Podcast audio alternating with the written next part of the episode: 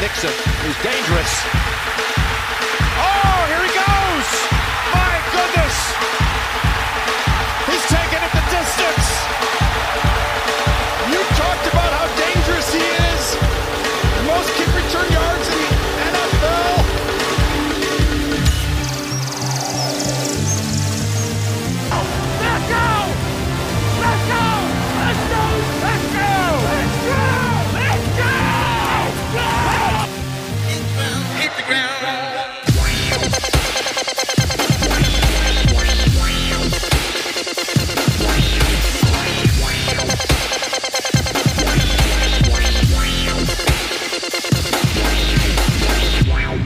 Einen wunderschönen guten Tag, neue Woche, neues Glück. Ich bin wieder zurück, hat sich gereimt, habe ich nicht so geplant.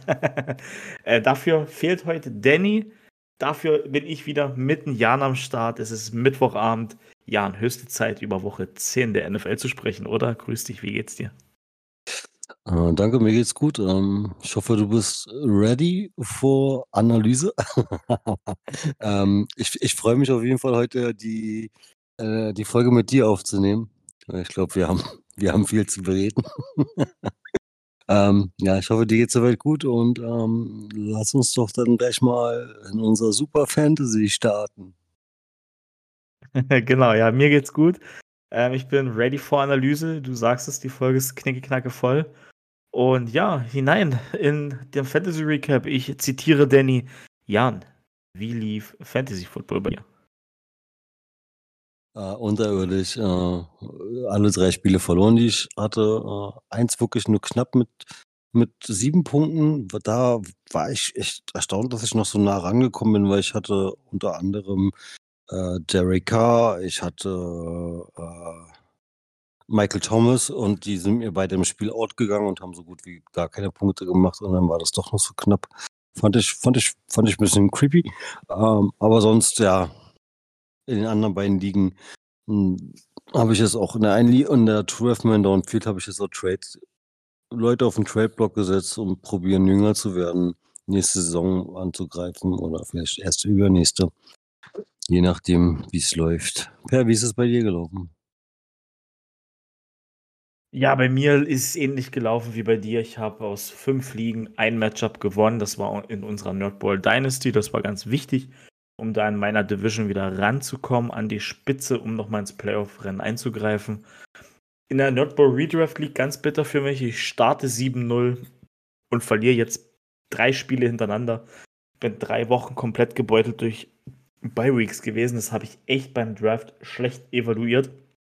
Ich hatte die Jaguars-Jungs in der Bye Week. Ich hatte letzte Woche die Dolphins-Jungs in der Bye Week und ich hatte dann die Woche die, die Chiefs oder, oder Dolphins und Chiefs und die. Also es war komplett wild mit, mit Bye Weeks. Es hat mich in allen Ligen ein bisschen zurückgeworfen, weil ich in drei Ligen Tour spiele und, und so weiter und so fort. Aber ich will gar nicht jammern, die Woche sind alle wieder zurück. Das Team muss jetzt evaluiert werden, die Teams müssen evaluiert werden, wie du sagst. Notfalls muss ich dann nochmal auf dem Trade-Block aktiv werden. Ich hoffe, dass das Wochenende, was jetzt kommt, äh, deutlich besser wird für uns in Fantasy. Und Daumen für uns beide sind gedrückt. Wir müssten auch, glaube ich, kein Matchup gegeneinander haben, wenn ich richtig informiert bin. Ich glaube, wir hatten unsere Matchups schon alle. Ähm, ja, wenn du zu Fantasy hast, würde ich da einen Haken dran machen. Danny ist nicht da und ich habe auch leider keine Infos, wie es bei Danny aussah am Wochenende. Und ich würde in den Injury Report reingehen. Als allererstes, kurz erwähnt, Linebacker der Dallas Cowboys, Leighton Vander Esch, hat sich ja in Woche 5 am Nacken verletzt. Jetzt hat Jerry Jones öffentlich bekannt gegeben, dass es die zweite sehr schwere Nackenverletzung von ihm ist ähm, und er dieses Jahr ausfällt. Tut weh, tut den Cowboys weh, tut gerade mir weh, weil ich den Kerl echt mag. Naja, das nur als Nachlieferung, beziehungsweise weil das jetzt rauskommt, schon etwas älter ist. Aktuelle Injuries sind bei den Atlanta Falcons Quarterback Tyler Heinecke, der hat sich am Hamstring verletzt, war dann raus gegen die Cardinals. Ähm, bin gespannt, ob er die Woche spielen kann. Die Ravens haben Marlon Humphrey, der hat eine Enkelverletzung äh, erlitten im Spiel, wurde aber erst nach dem Spiel bekannt gegeben, hat quasi durchgespielt. Äh, Deshaun Watson, Quarterback der Cleveland Browns und naja, sehr teurer Quarterback der Cleveland Browns bekommt die nächste Karma-Kelle. Season-Ending Injury mit einer Schulterfraktur. Genaueres ist da nicht bekannt, klingt aber eher nach Eckgelenksprengung, die doch schlimmer ist als gedacht. Äh, Denzel Ward ist dann noch mit einer Nacken-Injury rausgegangen gegen die Ravens. Coles Defense Lineman Quitty Pay hat sich ebenfalls am Hamstring verletzt in Deutschland, ist nicht wiedergekommen. Jacksonville Jaguars Wide Receiver slash Returner Jamal Agnew hat sich an der Schulter etwas schwerer verletzt gegen die 49ers. Besonders bitter ist die zweite Verletzung dieses Jahr. Nicht an der Schulter, aber trotzdem bitter. Ähm, LA Chargers, nee, halt, sorry, überlesen. Sorry, wo waren sie jetzt? Jetzt hast du es vorhin nämlich schon gesagt. New Orleans Saints, Quarterback Derek Carr. Ich lese es jetzt mal so vor, wie es hier, hier steht. Derek Carr was ruled out after he suffered a right shoulder injury and was being evalu evaluated for a concussion versus the Vikings. Das heißt, äh, Derek Carr hat Schulter- und Gehirnerschütterung. Ich denke nicht, dass der die Woche spielt. Ja, äh, ganz ja, kurz mal, um dich rein, um dir rein, ähm, ich weiß nicht, ob du das Spiel gesehen hast, um den Injury Report mal so reinzugehen.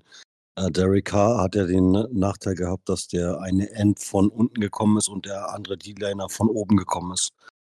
Ähm, deswegen mhm. ist er da auch gleich ins Concussion gegangen, weil er war zwischenzeitlich im Spiel auch schon fraglich. Okay, krass. Danke für die, danke für die Info. Ich habe es nicht gesehen. Der, der, der Hit war, der Hit war echt, der war echt nicht ohne und deswegen haben sie ihn gleich ins Concussion geschickt. Okay, krass. Ähm, ja, dann hoff, drückt man dann die Daumen, dass da alles gesund ist. Ich habe es, wie gesagt, nicht gesehen. Ähm, Cornerback Marshall Lattimore bei den New Orleans Saints, ich würde jetzt direkt weitermachen, hat einen High Ankle oder ne, nee, nicht keinen High Ankle Sprain, einen Ankle Sprain davon getragen. Montag war das MRI, ich habe jetzt nichts anderes rausbekommen. Michael Thomas, Wide Receiver, hat sich am Knie verletzt. Bei den New York Giants hat sich Edge Rusher Calvin Thibodeau ähm, eine Gehirnerstörung zugezogen und Cornerback Deontay Banks hat sich am Enkel verletzt. Ähm, letzte etwas schwerere Injury, K1 Alexander, Linebacker der Pittsburgh Steelers, hat sich die Achillessehne gerissen, Season-Ending Injury. Äh, Baker Mayfield hatte noch, Baker Mayfield hat einen Hit auf his Thumb bekommen und ist im Injury-Protokoll der Tampa Bay Buccaneers gelandet am Montag. So übersetze ich das jetzt mal frei, deswegen hatte ich eine kleine Sprechpause. Und das waren die Injuries. Ich hoffe, ich habe jetzt alle bestimmt niemanden vergessen. Also, was mir auffällt dieses Jahr, das ist echt krass, gerade die Woche auch wieder, was wir an Achillessehnenrissen dieses, dieses Jahr haben, das ist echt, echt krass. Das geht in Woche 1 mit Rogers los und zieht sich bis hierher in, mit einem grünen Faden durch oder roten Faden besser gesagt durch. Ganz, ganz bitter. So, kurzer Newsflash. Wir haben vorhin oder nachher noch einen Take dazu. Ich möchte es jetzt trotzdem schon mal erwähnen, beziehungsweise vielleicht können wir es ja davor besprechen. Jan, die Buffalo Bills haben die Talfahrt, auf der sie sich befinden seit London, sage ich mal, in Anführungsstrichen versucht zu beenden oder vielleicht sogar beendet. Sie haben ihren Offense-Koordinator, dessen Name mir gerade entfallen ist, suche ich jetzt gleich nochmal raus, entlassen. Was denkst du? ist das schon ein Schritt in die richtige Richtung? Oder eher, hm, da versucht gerade äh, nicht Brian Dable, sondern Sean McDermott äh, seinen Kopf zu retten? Ähm, ja, ich glaube, das war jetzt die, Entschuldigung, dass ich hier schon zu früh gemutet habe. Ähm, ich glaube, das war vielleicht so das richtige Zeichen, dass er mit dem Playcalling von seinem Offense-Coordinator nicht zufrieden war. Oder alle allgemein von den Plays. Ähm, bin mal gespannt, ob weiterhin dieses Hero Ball Game von den Bills so weitergeht und weiter in die Hose geht und sich so abzeichnet. Hm. Gucken, aber ich glaube, es hat da nicht nur rein am, am, am Offense-Coordinator gelegen. Also wenn ich das, das letzte, das, das mir das äh, Spiel gegen die Broncos, ich habe es ein bisschen angesehen gehabt, ähm, angeguckt habe, da hat es ja an vielen Ecken so ein bisschen gehapert. Da fragt man sich auch, Vaughn Miller ist ja eigentlich fit, warum kriegt er so wenig Snaps, also so wenig Spielanteil? Also ich habe anderthalb, äh, zweieinhalb Quarter geguckt hier morgens und äh, habe ihn vergeblich meistens gesucht, also ob er auf dem Feld ist. Ist dann für mich auch mal so ein bisschen fraglich. Ist er nicht fit? Hat er nicht mehr den Impact momentan? Ähm, ja, und gut. Aber wir reden mal, denke ich mal, nachher nochmal ein bisschen über die Bills, weil dann können wir auch noch über den Gegner reden, den sie hatten. Genau. Äh, das nur mal kurz als kleinen Teaser. Ken Dorsey für den Namensvervollständigung hieß der offensive Koordinator. Wir würden nachher noch mal kurz drauf kommen. Wie gesagt, ich wollte es jetzt hier nur als News vorne ranpacken und den Take nachher noch mal kurz aufwärmen. Jan, du hast mich im Vorgespräch gebeten, dir jetzt das Wort zu übergeben, denn wir kommen schon in unseren obligatorischen Recap für die Packers und Jaguars. Let's go.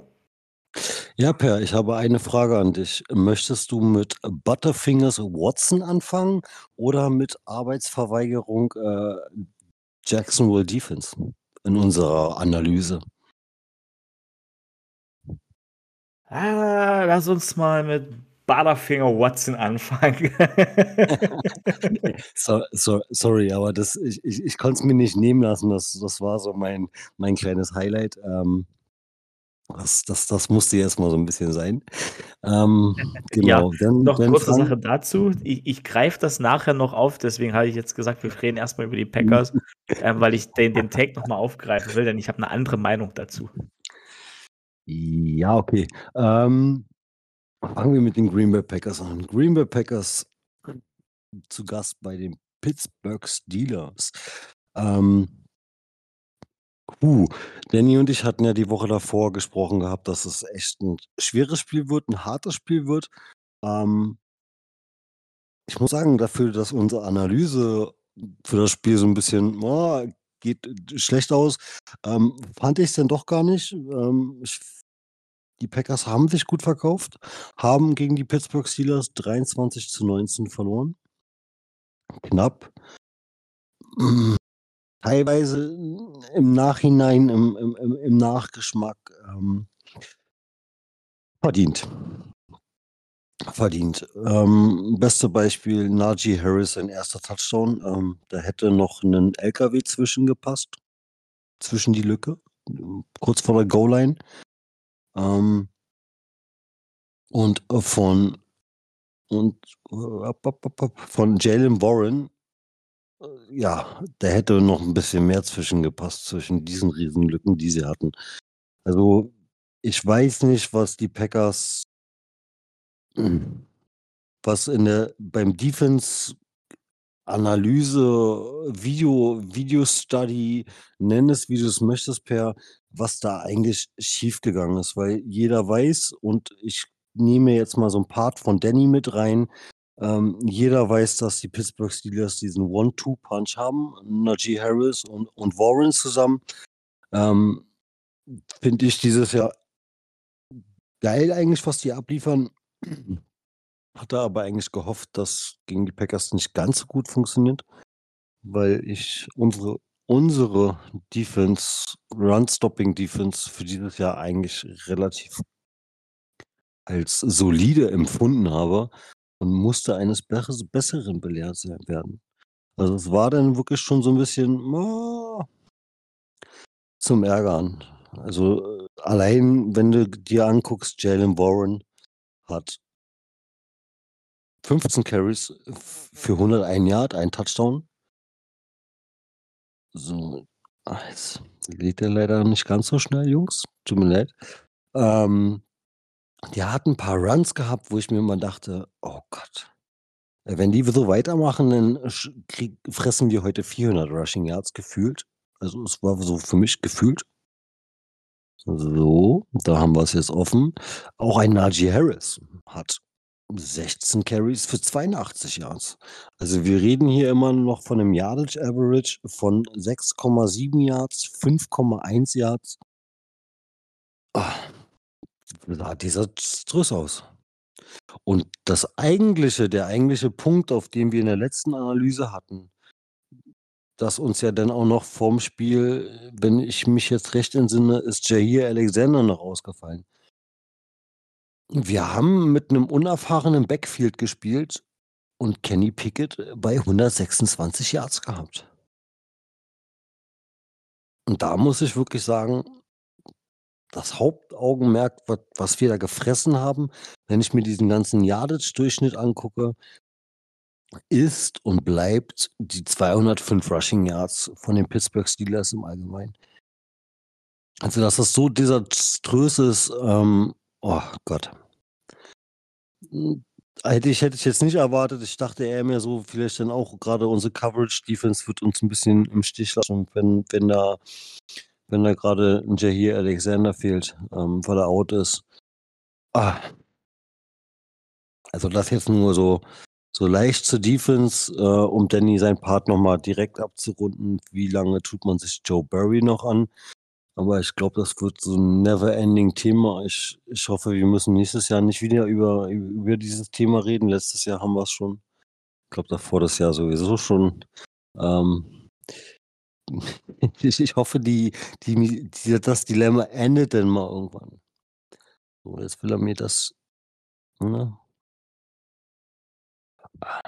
So, dann kommen wir mal zu unserer Packers Offense. Vorab Packers Offense haben wir in der letzten Zeit ziemlich auf das Gameplay kritisiert. Oftmals. In der ersten Halbzeit fand ich es gut, mutig. Ich glaube, da spiegel ich auch Danny so ein bisschen wieder. In der zweiten Halbzeit äh, wieder so ein bisschen ideenlos. Ach, und dann kommen wir zu den Einzelwerten. Und zwar, ähm, ich habe es nicht umsonst angemarkert, angepriesen, reden wir über Christian Watson, der zehn Pässe bekommt, davon nur fünf fängt. Ähm, ich weiß nicht, warum, warum er so massiv die Dropperitis hat. Ich weiß nicht, was, was da schiefgegangen ist. Ich muss auch ehrlich sagen, ich weiß nicht, warum ein Luke Musgrave irgendwie gefühlt immer nur zur zweiten Halbzeit auftaucht und dann auch ordentliche, ordentliche Big Plays hat für ein Tight End. Ähm, schwierig. Schwierig. Und wenn man sich dann noch anguckt, dass, äh, jetzt muss ich mal ganz kurz, dass Mixon so einen genialen Kickoff-Return hat und man eigentlich so, so gut Nee, stopp. Man hat gar nichts draus gemacht. Wir haben ja einen Turnover forciert. So, ja, ich habe hier leider gerade irgendwie technische Probleme. Mein, äh, äh, mein Tablet hat sich hier aufgehangen. Ich komme jetzt an meine Statistik leider nicht mehr ran. Äh, mit der mit der Packers mit der Packers Statistik musst du mir gleich mal so ein bisschen noch kurz helfen. Ähm, vorweg Daubs, der Touchdown war, war schön rausgespielt. So, und jetzt habe ich kurz einen Hänger. Reed, sein Touchdown war, war, war klasse. Und dann haben wir auf einmal einen anderen Rookie-Receiver, Wicks, der sich in den Fokus spielt. Dann hast du noch einen Luke Musgrave. Und an sich, wir reden jetzt immer noch von der Pittsburgh Steelers Defense. Hast du einen Jordan Love, der weiß, dass er eine starke Defense-Line gegen sich hat und echt mutig aussah? Er hat sich, finde ich, ziemlich viel Zeit in der Pocket gelassen, was man gegen eine starke Defense-Line nicht macht. Ja. Und dann hast du einen Receiver, der die Dropperitis hat. Also nicht umsonst für mich der Name der Woche, Butterfinger Watson. Ähm, Entschuldigung. Ja.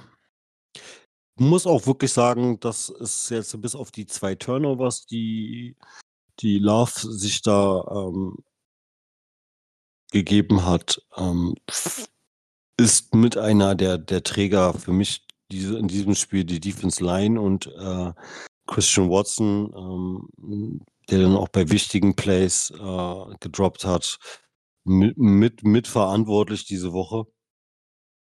Und muss auch ehrlich sagen, äh, werf lieber ein paar mehr, Bälle auf Reed, auf Wicks und auf Musgrave. Ich glaube, da hat äh, Jordan Love finde ich die besseren und sicheren Optionen.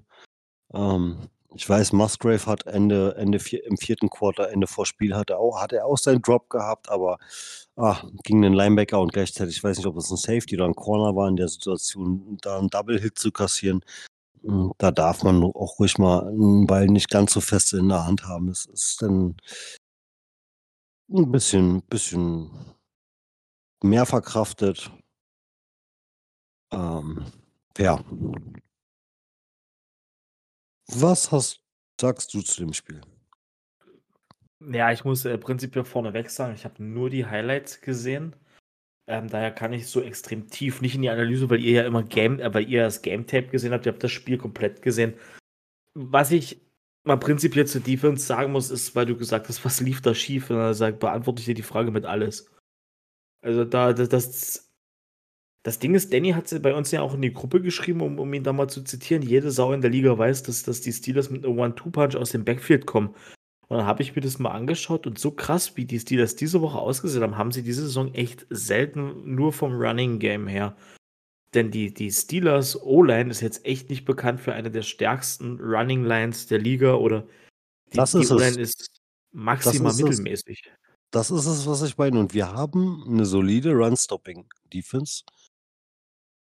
Und ich weiß noch, letztes Jahr war das ja mit Najee Harris, da ist er auch ewig nicht aus der Tüte gekommen, weil die O-Line schon so schlecht war und es wurde ja dieses Jahr auch nicht wirklich in die O-Line investiert, so kräftig bei den Steelers, dass sie ja immer noch ihre Schwächen hat gegen starke Defensen. Dach, dachte ich mir, gut, Mensch, die Packers fokussieren sich auf die beiden Running Backs und dann hat man das wenigstens schon mal im Griff. Definitiv, du sagst es und dann ist es halt auch maximal äh, schwierig, so ein Spiel zu gewinnen, wenn du dich halt so übers Feld prügeln lässt, ne? Ich meine, Pickett geht mit 23 Passing Attempts raus, Jordan Love im Vergleich mit 40. Ah, schon da äh, siehst du ja, wo, woran, was das Problem ist. Und ich, ich würde es gerne mal aus dem Boxcam sehen. Das ist halt schade, der Game Pass liefert die Boxkamera nicht mehr, also die, die All-22 quasi. Denn ich würde gerne mal sehen wollen, was haben die Steelers in dem Spiel gemacht, dass diese Packers Run Defense nicht in dieses Spiel gekommen ist, also keinen Zugriff bekommen hat. Da war ja nichts los. Also 200, du hast gesagt, 205 äh, Yards bei 36 Carries. Das sind 5, 7 pro Schnitt. Also pro Lauf, im Schnitt pro Lauf. Das ist mal Minimum sind das 3 Yards zu viel pro Lauf. Also da ist vom Konzept, vom Playcalling her, defensiv, das ist ein Trauerspiel mittlerweile. Und, das, und dieses Trauerspiel entwickelt sich langsam zur absoluten Vollkatastrophe. Und da muss meines Erachtens nach schon längst die Reißleine hätte äh, da gezogen werden müssen. Und, und ich weiß es nicht, aber man muss sie jedoch jetzt eigentlich ziehen. Also wie lange kann man Joe Barry noch halten? Eigentlich gar nicht mehr.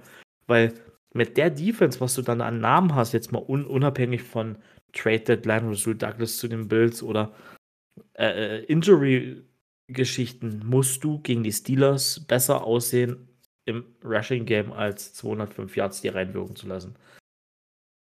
Offensiv bei den Packers, ich fange mal mit dem Laufspiel an. AJ Dillon plötzlich, am Anfang der Saison haben wir noch alle gesagt, der ist durch. Plötzlich fängt er jetzt an durchzudrehen, aber es ist wie du, du hast es, glaube ich, mal gesagt. Wenn es kalt wird, kommt Dillon. Er hat sieb, ist mit 70 Yards bei 9 Carries rausgegangen. Das sind 7,8 pro Schnitt. Das ist in Ordnung, das ist super. Aber Aaron Jones funktioniert nicht. Selbst durch die Luft funktioniert Aaron Jones nicht. Also da auch schwierig. Und dann ist es am Ende, Jordan Love macht ein super Spiel. Die beiden Interceptions, ja, die sind ärgerlich, die sind bitter. Im ersten Jahr als Starter würde ich ein bisschen in Schutz nehmen und sagen, ist okay, wenn du die versuchst zu werfen, ist okay, wenn du sie wirfst. Dann haben wir jetzt die Fehler auf Tape, können wir es analysieren, passiert ja nicht nochmal. So, so, zumindest von der Warte her würde ich das betrachten. Ich würde ihn jetzt auf gar keinen Fall vom Bus werfen. Der hat ein sehr mutiges Spiel gemacht. Hat mich so ein bisschen an, beim Highlight gucken an die Performance gegen die Bears aus Woche 1 erinnert. Da hat er ähnlich gut ausgesehen. Da haben die Packers ja deutlich, deutlich gewonnen. Ja, und was bei Watson los ist, frag mich nicht. Ich weiß nicht, was mit, ich weiß nicht, ob das Konzentration ist, ob das extremer Druck ist als Nummer 1 junger Receiver. äh, junger Quarterback dahinter. Ich muss das jetzt schultern. Es ist echt schwierig. Ähm, ich kann es leider nicht weiter beantworten und nicht weiter sagen. Aber defensiv eine Katastrophe, das Spiel der Packers, leider mal wieder. Und offensiv war es eigentlich ganz in Ordnung. Die Turnover passieren dann auch zur blödesten Zeit, aber Turnover zur richtigen Zeit gibt es nicht. Ja, maximal schwierig. Jan, hast du noch was dazu? Ja, zum, zu Watson. Wie, ich glaube, das ist, das ist eine Konstellation, die du da gerade bei Watson hast. Er ist ein junger Nummer 1 Receiver mit einem jungen Quarterback dazu. Und du hast ja dann auch schon so ein bisschen trotz allem eine Erwartungshaltung durch deine Defense, die ja grundsolide ist, die dir viel wuppen könnte in der Liga. Ähm, denke ich mal, ist es auch der Druck, der da herrscht, wenn man jetzt dann schon doch schon ähm, mit einem Rekord von 3 zu 6 dasteht. Ähm, und wir reden ja immer noch von unseren, unseren volksverwöhnten ähm, Packers. Wir wurden die Jahre, die ganzen Jahre verwöhnt mit zwei, ich sag's jetzt mal einfach, er ist noch keiner, aber er wird definitiv einer werden. Ähm, mit zwei Hall of Fame Quarterbacks hintereinander. Müssen wir, müssen wir uns ein bisschen, manchmal auch vielleicht, glaube ich, ein bisschen zurückhalten, ähm, was das angeht. Ähm, deswegen kritisiere ich da Jordan Love immer nicht, nicht, nicht ganz so äh, heftig, wie man es vielleicht mal machen könnte. Ähm, wie zum Beispiel die letzte Interception, die, die nimmst du halt einfach mit, weil du willst auf den TD gehen. Das ist, die Steelers stehen da mit ihrer kompletten Secondary und mit den Linebackern komplett an der Goal-Line und wollen den Ball eigentlich nur noch abschlagen, damit das Spiel endlich vorbei ist. Ähm, da gehst du halt auch die Pick, die Pick definitiv ein. Die ist mit einkalkuliert. Die, ich finde, so eine Pick dürfte eigentlich halt auch nicht wirklich in die Statistik aufgenommen werden. Ähm, ja. Ja. Ja. Ich glaube, wir haben alles gesagt zu den Packers. Oder was meinst du? Ja, wir haben, also ich habe nichts mehr zu sagen, weil ich gesagt, ich habe nicht mehr, ich habe nur die Highlights gesehen. Ähm, ja, ein Spiel, wo ich mehr als die Highlights gesehen habe, das ist das Spiel, was ich so schnell wie es geht vergessen möchte. Deswegen werde ich jetzt hier keine tiefgehende Extremanalyse machen. Spaß. Äh, Spaß hat es auf gar keinen Fall gemacht, sich das Elend anzugucken. Jan, du hast vorhin gesagt, die Arbeitsverweigerung der Defense. Ähm, ich fand, unsere Defense hat noch echt verhältnismäßig gut gespielt und die Defense hätten wir wahrscheinlich sogar 50 oder 55 oder 60 oder sowas gekriegt. Ich sag mal so, das war Arbeitsverweigerung der O-Line. Und die San Francisco 49ers kommen nach Jacksonville, kommen rübergeflogen von der Westküste nach Florida hauen uns mal 34 Steine in die Endzone. Wir machen drei, verlieren also klar und deutlich hochverdient. Und die 49ers zeigen uns alle Schwächen auf, die wir haben. Es war ja so dieses Spiel, ich habe es ja selber vorher gesagt, das ist so dieses äh, Welcome to Reality Game. Also wenn du das Spiel gewinnst gegen die 49ers oder wenn du es knapp verlierst, auslaufende Uhr, Field Goal, du kannst mithalten, dann wow, wir haben ein Team, wir, wir sind ready für vielleicht einen Schuss mit noch ein, zwei Sachen in der Offseason, so mit so ein bisschen Stellschrauben drehen oder wirst du vernichtet, dann, naja, gut, wir packen mal unsere Fahnen wieder ein, hängen die mal auf Halbmast, um es bildlich zu sagen und sagen, easy, wir sind da jetzt Erster in einer Division, die sich als schwer entpuppt und gucken mal, wie wir durchkommen. Ähm, und ich würde jetzt eher auf Zweiteres plädieren. Ich würde wieder ein bisschen mit den Erwartungshaltung zurückgehen. Wenn ihr da draußen Jaguars-Fans seid, ich bin sowieso immer ein bisschen pessimistischer. Trevor Lawrence hat in dem Spiel geschafft, dass er jetzt in seiner NFL-Karriere mehr Turnover als Touchdowns hat. Und jetzt bin ich mal bei einer Statistik, wo wir sagen müssen, ich wäre dafür, dass Bälle, die getippt sind von Receivern, nur von, nur von Receivern, also von seinen eigenen Receiver oder eigenen Running Back, dass die nicht mehr als Interception für den Quarterback zählen. Weil es verfälscht nämlich, das, das verfälscht nämlich echt das Bild, wenn du bei Trevor zwei Interceptions siehst. Eine davon geht mal wieder auf Tank Bixby. Jan, du hast dich entmutet. Ja, ich wollte gerade zu dem, zu dem Take mit den Getippten, dann hätte Aaron Rodgers, glaube ich, äh, eine Season, eine perfekte Season, nämlich ohne Interception hinter sich gelassen, wenn ich mich recht entsinne. Ja, da hatte, glaube ich, in einer Season nur drei oder vier Interceptions und alle waren meines Erachtens getippt. Ähm, Ich glaube, da würden sich einige Quarterbacks freuen, wenn das nachträglich alles noch annulliert wird. Ähm, per, mach weiter. ja, definitiv, aber es ist, oder zumindest mal eine Statistik erfassen, zu sagen, so war getippt von Running Back, so Tipp Ball oder so, der zur Interception führte. Ich meine, kann man sich ja was einfallen lassen. Weil es ist dann nochmal interessant zu sehen, welcher Spieler für die meisten getippten Interceptions sorgt. Das ist, denke ich, auch eine ganz interessante Statistik und kann nochmal die Evaluation von Spielern echt beeinflussen. Ähm, das am Rand. Bild des Spieltags ist für mich der, der, der dritte Sack oder der vierte Sack war es von den fünf, als die gesamte O-Line äh, um 180 Grad Drehtüreffekt mit großen Augen auf ihrem Quarterback geguckt hat, der unter vier D-Linern der, der San Francisco 49ers hervorgekrochen kam. Wirklich, aber alle durch die Bank weg mit dem Rücken zum, zur Offense, gucken in ihr eigenes Backfield und sehen, wie Trevor Lawrence zerstört wird. Es war ein echt, es war ein Comeback-Game dieser San Francisco Line. Ey, Nick Bosa, der kommt auch wie die Jungfrau zum Kind bei diesem Fumble. Da ist Trevor Lawrence in der Zange, oben hängt einer dran, unten hängt, liegt Nick Bosa an ihm dran. Trevor Lawrence fummelt den Ball, Nick Bosa sagt, oh, Dankeschön, ich habe ein Geschenk erhalten. Er weiß bis heute nicht, wie er den Ball, glaube ich, gekriegt hat. Es ist ein Ähm, Trauerspiel gewesen. Das, das war der Kombi-Sack, ähm, auf den ich so sehnsüchtig gewartet habe. Ähm, wenn du das von deiner Warte aus siehst, von der Vision hinter der, hinter der Offense-Line von den Jacksonville Jaguars, kam von links kam Chase Young und von rechts kam Bowser. Das war dieser Fumble. Stimmt, jetzt habe ich ihn wieder, stimmt, das war vor Augen, das war die, die, die, die Young Bosa Connection. Genau. Ja, also insgesamt ein, ein krasses Spiel des San Francisco 49ers äh, Defense. Wie gesagt, die, ich will gar nicht groß über die Jaguars reden, ich kann hier über nichts reden, weil, weil nichts da war. Wir hatten kurz, kurzen Moment, da, da haben wir, habe ich gedacht, so, wenn wir jetzt den Touchdown machen, dann wird es nochmal ein Game. Das war Anfang zweites, äh, doch zweite Halbzeit, drittes Quarter. Ja, dann fummelt äh, Christian Kirk den Ball. Oh, dann denk, dann denke ich mir, Alter, heute geht wirklich alles schief. Was schief gehen kann. Das ist wieder so, so, so ein Spiel, wo du nicht weißt, was kriegst du. Und dann, dann, dann kriegst du so ein Fumble. Dass das hart wird, war klar, aber dass wir uns, wie gesagt, so vergewaltigen lassen.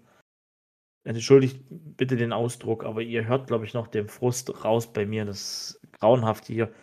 Das Spiel kannst du auch als Coach nehmen, in die Tonne kloppen und sagen, ich gucke mir das nächste an. Das ist. Ich habe ja mal gesagt, jedes Team hat im Jahr ein Spiel, wo gar nichts geht, wo alles schief läuft. Die Jaguars hatten es eigentlich schon gegen die Texans zu Hause. Und wir haben es jetzt wieder gegen die 49ers gehabt. Also man sieht, wir machen auch immer wieder gleiche Fehler. Was meine ich damit? Äh, Fred Warner ist ein verdammtes Beast auf Linebacker bei den 49ers. Der steht wirklich Middle of Field alleine da und Trevor Lawrence weiß nicht, was er gesehen hat, ob er schon ein bisschen schummrig war von den vielen Hits, die er kassiert hat. Wirft genau zu ihm den Ball. Ich, ich, ich habe dir, hab dir geschrieben, Fred Warner war im Stealth-Modus. Lawrence konnte ihn nicht sehen. Ja, es ist wahrscheinlich wirklich so schnell nochmal den Stealth-Schalter aktiviert und dann auf Dreieck gedrückt. Also das war wirklich. Die Intercept, die habe ich mir auch im Nachgang jetzt nochmal angeguckt, die verstehe ich bis heute nicht, was er da sieht. Er ist wieder so ein typischer Trevor Lawrence, ich werfe den Ball irgendwo hin, anstatt ihn einfach out of bounds zu werfen und wir panten. Nee, schenkt mal einen Gegner den Ball. Das, ja. 49ers zeigen uns alle Schwächen auf. Die zeigen uns auf, dass wir defensiv nicht ansatzweise so heiß waren, wie wir dachten. Unsere O-Line ist eine Riesenbaustelle. Auch das haben die 49ers gezeigt. Die nächsten Wochen werden interessant. Habe mich eigentlich vorm Spiel gefreut. Walker Little war zurück, der auf Left Guard, der, der, der Starting Guard. Äh, da dachte ich mir, das ist ein geiles Zeichen, wenn er gegen die 49ers spielen kann, dann kriegen wir es vielleicht ansatzweise gehandelt. Aber naja, der Gedanke war dann falsch. Ich möchte noch kurz was sagen. Das war in der Gruppe ein Thema. Nicht falsch verstehen, all, alle, die jetzt die Folge hören. Ich fand das Ende des Spiels, da haben sich die 49ers etwas unsympathischer gemacht, als sie vielleicht sind. Ehre, erstmal Ehre, wem Ehre gebührt. Christian McCaffrey's Streak ist over. 17 Spiele, straight up, immer einen Touchdown gehabt. Natürlich haben die 49ers versucht, ihn jetzt mit 18 Spielen den alleinigen Rekord zu geben. Dass sie das aber am Ende des Spiels machen, wo sie 34 zu 3 führen, im vierten Quarter mit ihren Backups, mit Sam Darnold auf Quarterback, wo du dann den vierten Versuch an der Jaguars Goal-Line ausspielst. Das fand ich echt ein bisschen unsympathisch von Kashanan. Er hat die Möglichkeiten im Spiel eher gehabt. Ja, die Touchdowns, die sie machen, waren weit. Wenn ich da an den Reverse denke, ich habe noch nie so krass geblockten Reverse gesehen. On top. Und das Bild bleibt mir vor Augen, wie, wie Trey Herndon vor Trent Williams wegrennt. Boah, ne, ich, ich reg mich jetzt nicht drüber auf. Ich habe mich am Sonntag drüber aufgeregt. Ähm, das fand ich, hat ein bisschen einen, einen, einen dunklen Fleck auf dieser San Francisco 49ers weißen Weste vor, vor an dem Tag äh, gehabt. Äh, wenn du ihm den Touchdown geben willst, bin ich der Meinung, kannst du ihm ihn deutlich eher geben.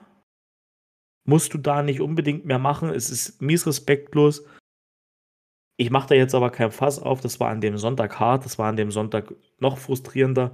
Im Nachhinein betrachtet, muss er vielleicht machen, wenn du diesen Spieler hast. Dann willst du ihm ja auch diesen Credit geben. Dann ist es okay. Und auch Doug Peterson, er wurde danach auch gefragt, äh, öffentlich, und er hat auch gesagt, das war gar kein Thema. Äh, Kyle, Kyle Shanahan hat wohl im, im Huddle auf dem Spielfeld dann gesagt, wo sie sich einmal die Hand geben, ey, sorry, wir haben es versucht, wir wollten diesen Rekord für ihn, ihr habt es gestoppt, Respekt dafür, ist okay. Also das, das, war wirklich, das ist in Ordnung. Da ist nicht irgendwie Beef oder so, das soll auch von mir gar kein Beef sein. Die San Francisco 49ers waren das dermaßen überlegenere Team an dem Tag. Wir hatten überhaupt nicht, von Anfang an nicht eine, eine Chance, dieses Spiel zu gewinnen und, und irgendwas dazu machen an dem Tag. Ehre wem Ehre gebührt. Ey, mit der Performance sind die Fortinanders wieder zurück auf der Straße, wo ich sage, die müssen eigentlich dieses Jahr den Super Bowl gewinnen. Das ist ein Super Bowl-Team. Ey, alles andere ist eine Enttäuschung für dieses Team. Es ist echt so. Fetten Respekt, ich ziehe hier meinen Hut und wir sehen uns hoffentlich dann nächstes Jahr wieder San Francisco mit dem besseren Ausgang für die Jacksonville Jaguars. So, Jan, jetzt bin ich gespannt. Jetzt hast du bestimmt eine ganze Tüte Gegensprüche für, für mich parat, oder? Ah, so ein bisschen, so ein bisschen. Ich glaube, Kittel hätte am Wochenende hat eigentlich schon gereicht für euch. Boah, das Play war mies. Das ja, Play war mies, wie, wie ja. Jennings die Cover 1 verhaut. Oh. Ja, ja das, das, war, das war, das war schon böse. Also angefangen von dem äh, Ayuk-Touchdown, den ich sehr mutig fand von Brock Purdy, weil ich in der Slow-Mo siehst du halt wirklich seine Vision, Du siehst zwei rote Spieler in der Endzone und äh, vier grüne. Ähm, den Ball da hinten hinzuwerfen, das Geniale war, äh, ich weiß nicht, ob was Purdy da spekuliert hat, aber er hat aufs Richtige spekuliert, weil die beiden Corners haben sich dann, wie der Ball in der Luft war, eigentlich nur auf äh, Kittel konzentriert und haben dann Ayuk ein Stück weit dahinter vergessen. Ähm, war sehr interessant zu sehen. Ähm, wie gesagt, der Kittel-Touchdown war schon, war schon, war schon genial, war schon, war schon sehr schön. Ich feiere nach wie vor jedes Play von ihm. Ähm, dann kommt dieser, wie gesagt, dieser Reverse von Debo Samuels. Und ich habe ein Interview vor dem Spiel von Brock Purdy gesehen. Und Brock Purdy hat gesagt, vor dem Spiel schon, die Bye Week hat uns gut getan, die Regeneration hat uns gut getan. Was mir aber richtig gut tut, ist, meine, die Nummer 19 im Huddle wieder zu haben. Somit habe ich mehr Ruhe. Und das fand ich so krass ähm, mitzukriegen. Also ich finde, das hast du der Offense total wieder angesehen. Also nicht nur, dass Trent Williams wieder da war, dass Debo wieder mit drin ist. Da hat die Offense halt nochmal einen krasseren Impact. Und gut, es haben halt die Jacksonville Jaguars zu spülen gekriegt. Du kannst gegen diese Offense Weapons nichts machen. Und deswegen kannst du halt auch mit einem One, äh, zweiten Jahr Quarterback so gut aussehen, sage ich jetzt mal. Ähm, wenn du den McCaffrey da hinten hast, Kittel damit hast, Juice Check, der ja auch einen wunderschönen Touchdown gemacht hat. Das gönne ich ihm richtig. Äh, ich fand die Kommentatoren, ich weiß nicht welcher Sender das war, fand ich ein bisschen krass. Ähm, von wegen Newscheck hätte ja an der, an der One-Yard-Line einfach auf den Boden gehen sollen und sagen, so von wegen, ich gebe McCaffrey den, den Touchdown. Ähm, finde ich jetzt nicht so nice, weil Juszczyk macht schon die ganze Saison echt viel Drecksarbeit. Ähm, es sei ihm gegönnt, endlich mal, dass er, dass er seinen ordentlichen TD gemacht hat. Ah, und dann kommt der Fumble von Thomas. Da habt ihr echt Glück gehabt, dass da gefühlt die halbe Sideline von, der, von den 49ers irgendwie aufs Feld gekommen ist und das feiern musste. Ähm, da muss ich Kurze, wirklich sagen, kurze da Frage, muss. meinst du Kirk oder meinst du Thomas, den DB, der ihn dann zurückträgt für den vermeintlichen Touchdown? Äh, ich meine Christian Kirk, sein, sein Fumble, Okay. wo, wo, wo, Thomas, wo Thomas ihn äh, zurückträgt. Ähm, da hatten, hattet ihr echt Glück gehabt, dass, dass das Ding zurückgepfiffen wurde, der Touchdown, weil halt die halbe Sideline von den 49ers auf dem Feld war und es schon viel zu früh gefeiert hat. Das fand ich eher mehr respektlos, muss ich sagen, als das, was du als respektlos empfindest. Ähm, um jetzt kurz zu deinem Thema gekommen. Ganz ehrlich, ich hätte sogar noch eine Schippe draufgelegt. Ich hätte Brock Purdy, der, der war ja sowieso nicht auf dem Feld, ich hätte aber auch keinen Deuten gebracht.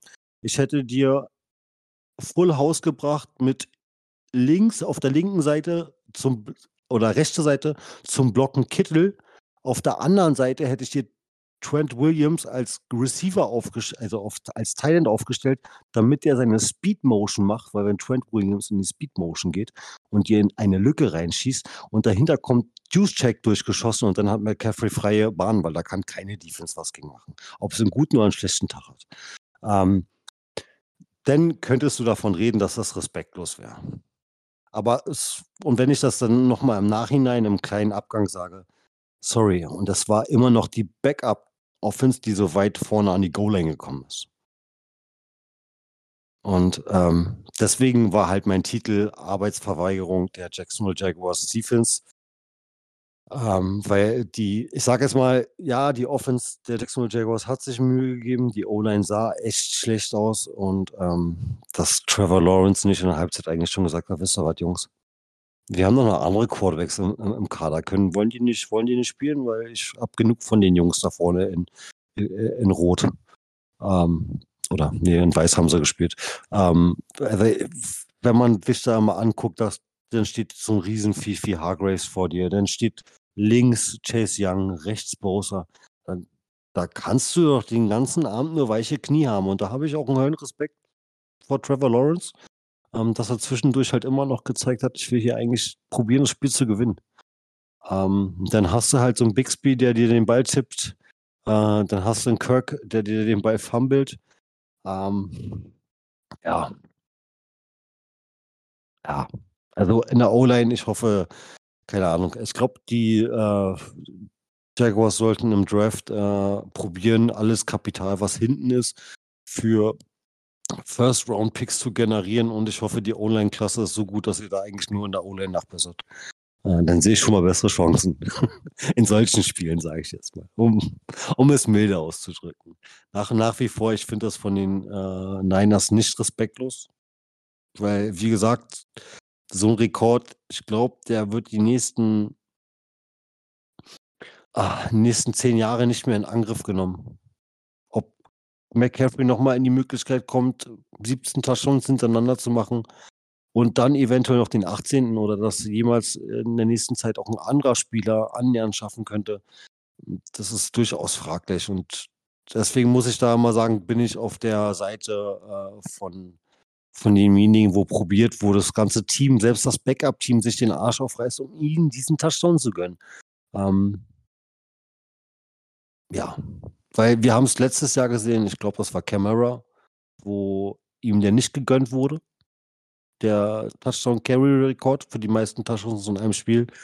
Und ähm, obwohl er das ganze Spiel über hart gearbeitet hat, ähm, muss ich sagen, sollte man dann schon sagen, komm, das ist heute für dich, für die Geschichtsbücher. Dann stehst du, Gott weiß wie lange da oben, bis der nächste kommt und ihn bricht. Ähm, dann sollte man sowas auch anerkennen und Respekt zollen. Meiner Meinung nach. Ja. Definitiv, das hatte ich ja auch gesagt, das ist once in a lifetime für CMC gewesen. Der kommt da wahrscheinlich in seiner Karriere. Also, was heißt, wenn wir sagen wahrscheinlich, wir wissen nicht, wie lange er noch spielt, aber das ist, ist zumindest als unwahrscheinlich zu betrachten, dass er da noch mal hinkommt. Es ist jetzt auch im Nachgang, Mittwochabend, viel entspannter, dass ich das sage. Und ich weiß, ich hätte es ja auch gemacht, das hatte ich, glaube ich, vorhin auch schon gesagt, dass ich das auch gemacht hätte, wenn du diesen Spieler hast und wenn du ihm das geben willst, weil du musst dir dann auch deinen Spieler den nötigen Respekt entgegenbringen. Wie gesagt, once in a lifetime für CMC. Er hat es nicht geschafft, hat aber damit definitiv sich nachhaltig in die Geschichtsbücher eingeschrieben.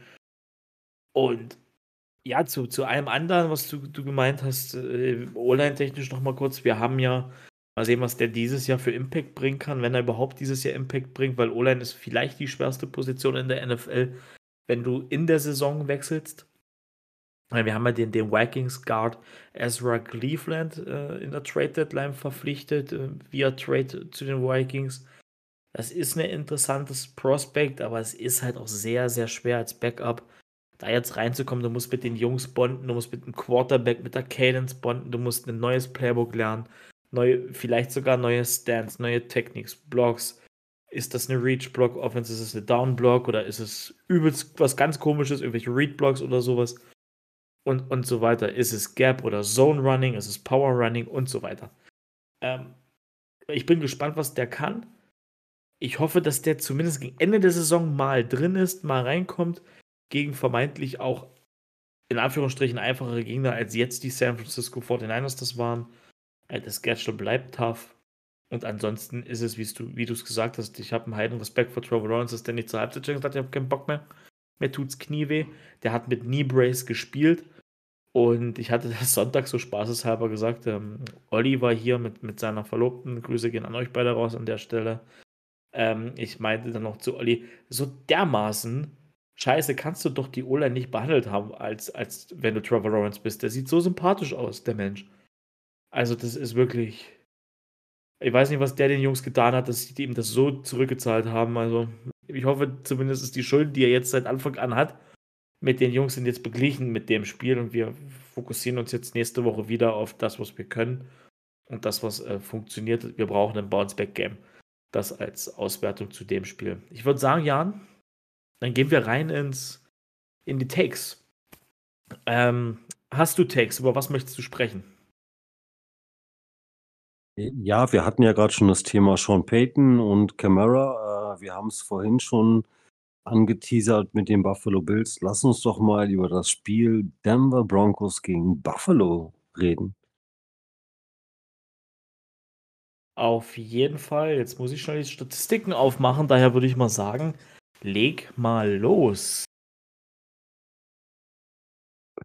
Ja, reden wir hier noch von einem Contender oder reden wir hier gerade von Mittelmaß? Also was Buffalo Bills angeht. Gleichzeitig können wir davon reden, hm, ist Sean Payton also schon greift Sean Paytons Coaching-System langsam bei den Broncos. Ähm, es gibt viele verschiedene Faktoren. Ähm, es war ja Danny, Danny, Danny, Danny sein Take in unserer Gruppe äh, über Sean Payton, ob sein System jetzt greift. Ähm, schwierig mit so einer Offense Line, muss ich ehrlich sagen. Ähm, ich muss ehrlich sagen, ich fand es eher mal verwundert und ähm, sehr beeindruckend, wie Russell Wilson diesmal aussah, obwohl er echt viel unter Pressure war. Ähm, bei dem Touchdown auf Cortland Sutton ist er ja, hat er ja wieder seine, seine Magic rausgeholt, indem er da wirklich zwei eigentlich hundertprozentigen Sex ausgewichen ist, mehr oder weniger. Ähm, und hin und her scrambled ohne Ende. Muss ich eher mehr sagen, kriegt Russell Wilson gerade so ein bisschen seine leichte, ich sag so ein bisschen seine Magie zurück. Man muss dazu sagen, er hat auch endlich mal ein Spiel gemacht, was fehlerfrei war. Was wirklich fehlerfrei war. Und äh, auf der anderen Seite hast du eigentlich eine High-Performance-Offense von den Buffalo Bills die so kaum was auf die Ketten kriegt. Also der einzige, der mir wirklich der einzige, der mir in dieser Offense gefällt momentan, ist ein Rookie. Und das ist Kincaid. Der Tight End. So von dem von dem Rest bin ich grundlegend sehr sehr enttäuscht. Aber ich glaube, Cook hatte ja bei seinem ersten, ersten Ballkontakt gleich mal einen Fumble. Oh, sehr schwierig. Offense hat auch wieder äh, sehr komisch gespielt, finde ich. Ja, und die Defense überzeugt mich von den Bills auch gerade nicht wirklich. Aber vielleicht kannst du uns da auch einfach mal mit ein paar Stats äh, abholen. Vielleicht täusche ich mich da auch ein bisschen. Na klar, kein Thema. Ähm, wichtiger Stat für, weil du gerade von der Defense sprachst, ist, glaube ich, wichtig ist kein Stat, ist ein Fact. Für Darius White und Matt Milano fehlen. Und ich bin dabei, also gerade defensiv bei den Bills, du siehst es so extrem, dass die beiden Veterans fehlen. Gerade Matt Milano, der, es war der Linebacker, der Inside ge gecheckt ist. Der, der hat, ist wahrscheinlich auch der Defense-Spieler gewesen, der deutlich die meiste Zeit, äh, was Videos gucken angeht, der hat immer wieder Plays geaudible, hat immer wieder Liner geschoben und seine Linebacker-Kollegen, ey, du musst jetzt das Game spielen, weil Motion Ride und so weiter. Also in der Kommunikation extrem stark, dann ist er gefährlich im Run, im Pass, ist immer gut für eine Interception und wenn so ein Spieler fehlt, wenn so ein Leader fehlt, ist immer gefährlich. Aber dann ist es halt die Aufgabe als Coach, drumherum zu bauen und, und die anderen Jungs in Position zu bringen. Das mal nur als, als Fact. Ähm, kurz zum Thema Broncos.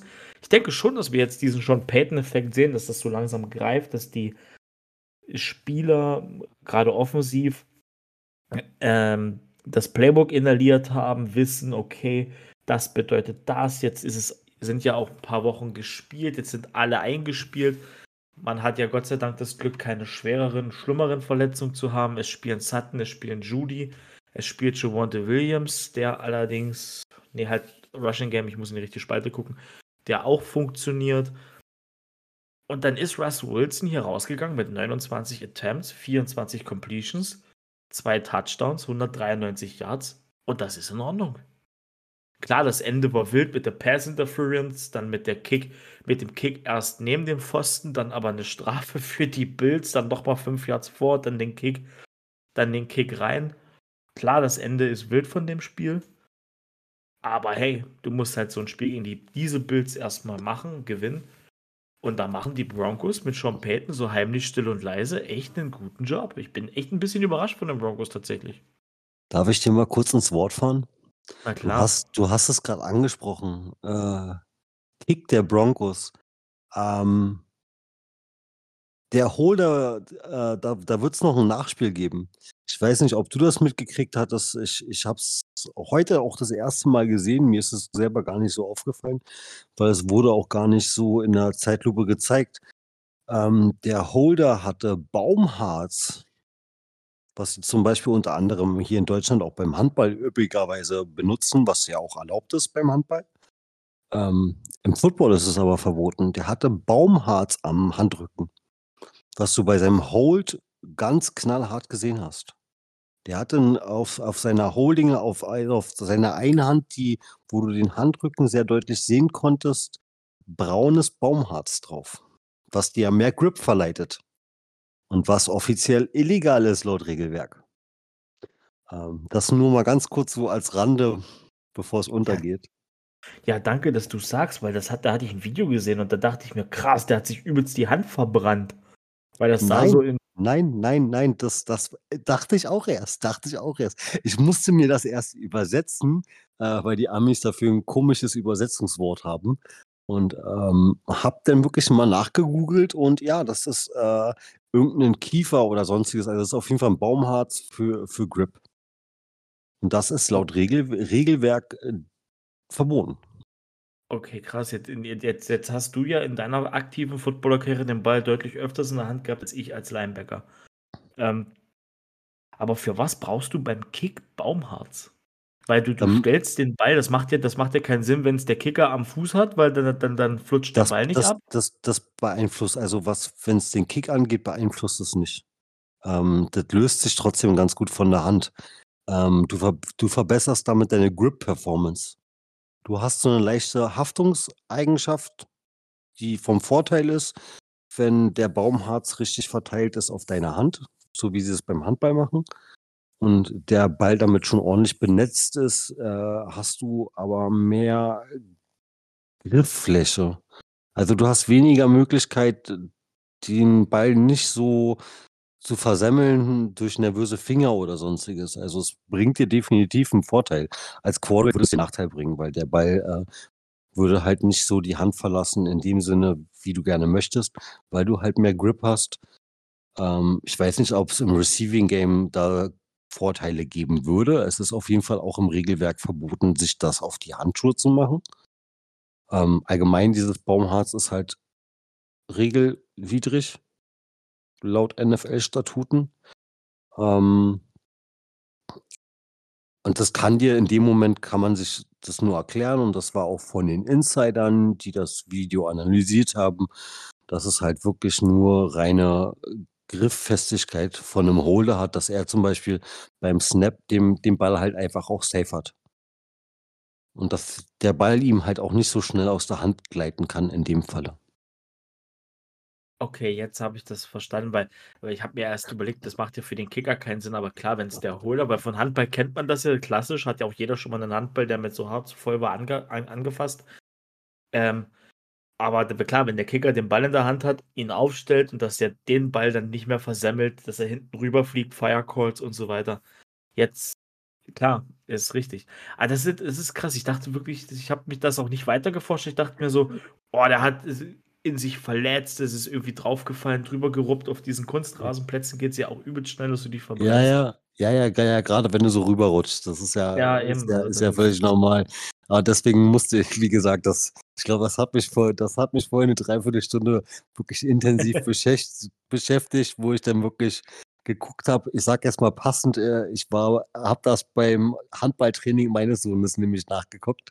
Äh, es wurde mir nämlich kurz vorher angezeigt, da hatte ich die Zeit und dann war das passend. Und ich habe dann äh, wirklich auch mal den Trainer von meinem Sohnemann gefragt und er sagt so, ja, das ist ganz normal, das, das haben die, das haben die Handballspieler hinten, hinten an der, äh, an der Hacke dran, am Schuh dran, damit, dass sie da regelmäßig mit, mit der Handfläche rüberwischen können.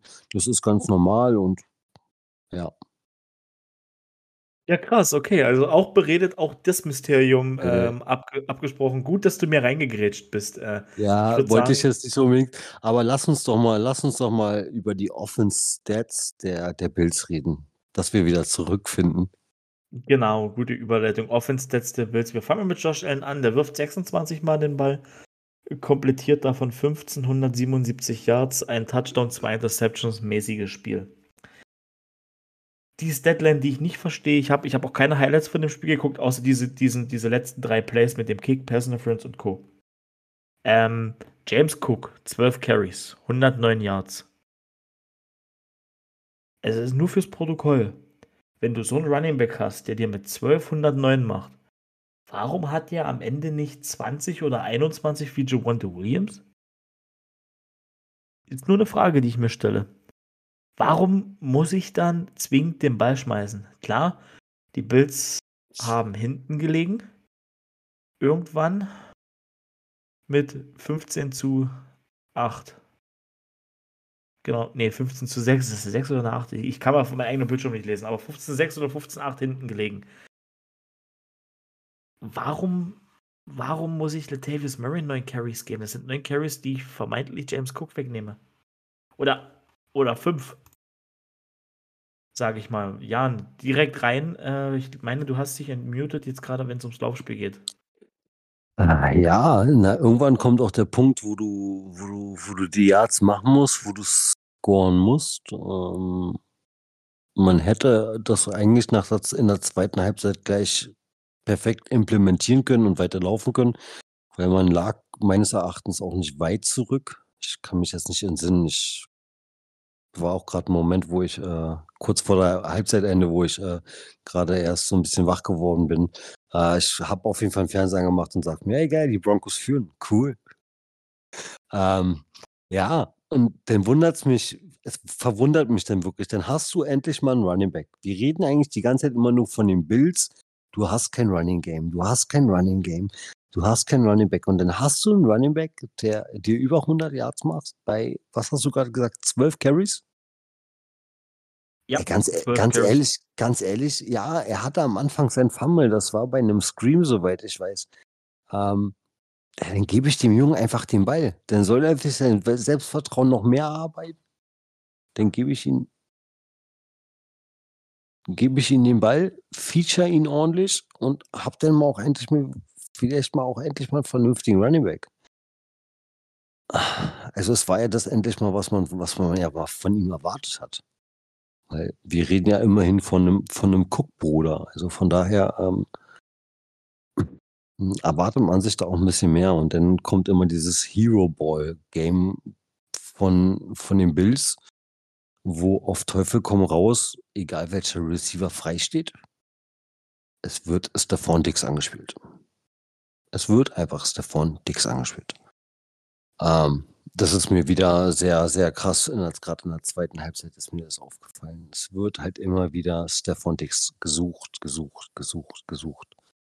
Und ich weiß nicht, inwiefern sein Diva-Verhalten oder sonstiges damit mit, mit einfließt.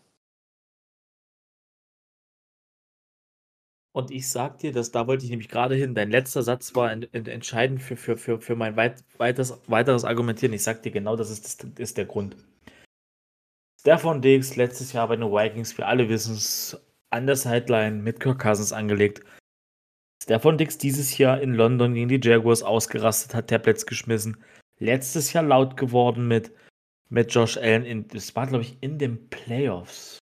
Müsste das gewesen sein. Laut geworden, zu Josh Allen angebrüllt, während der Saison immer wieder gemacht. Stefan Diggs ist eine echte Diva kann sich echt nicht unterordnen. Und das geht dann in so ein Spiel, wenn du eben auch mit Dalton Kincaid einen Talent hast, der 51 Yards bei 5 Receptions macht, bei 6 Targets. Dann ist das vielleicht, wo ich mir als Teamplayer sage, okay, ist nicht mein Game, ich bin nicht Read Nummer 1 heute. Vielleicht ist der Talent heute besser, weil das Matchup gerade besser passt, weil die Linebacker zu langsam sind für, für unseren coolen Talent, den wir haben und so weiter. Stefan Dix geht ja trotzdem mit drei Receptions raus. Aber eben nur 34 Yards, er hat auch nur 5 fünf Targets bekommen. Also, ich weiß es auch nicht, warum Josh Allen. Also, entweder ist, davon Dick so dermaßen in dem Kopf von Josh Allen drin, dass der sich denkt: Snap, alles klar, ich feuer den Ball dahin. Der kommt, irgendwie muss es ja gehen. Ganz, ganz, es ist wirklich eine ganz schwierige Situation. Ich verstehe das nicht. Warum Josh Allen nicht andere Würfe nimmt, gerade wenn, also in den anderen Spielen dieses Jahr ist mir aufgefallen, der wirft ja das Ding tief, obwohl er easy für 10 Yards Shakir oder, oder, oder sein Running Back als Checkdown hat. Nein, der feuert das Ding runter im dritten Down. Incomplete, wir panten. Die könnten so viel krasser aussehen. Die könnten wirklich so viel krasser aussehen, wenn Josh Allen cleverere Entscheidungen trifft. Und seitdem Brian Dable bei den Giants ist, geht die Leistung von Josh Allen echt abwärts. Das ist ein Fact. Ja, und ich der Fakt ist definitiv, ich weiß nicht, ob wir das letzte Woche oder davor hatten. Auf jeden Fall war hatten wir das Thema schon. Ah.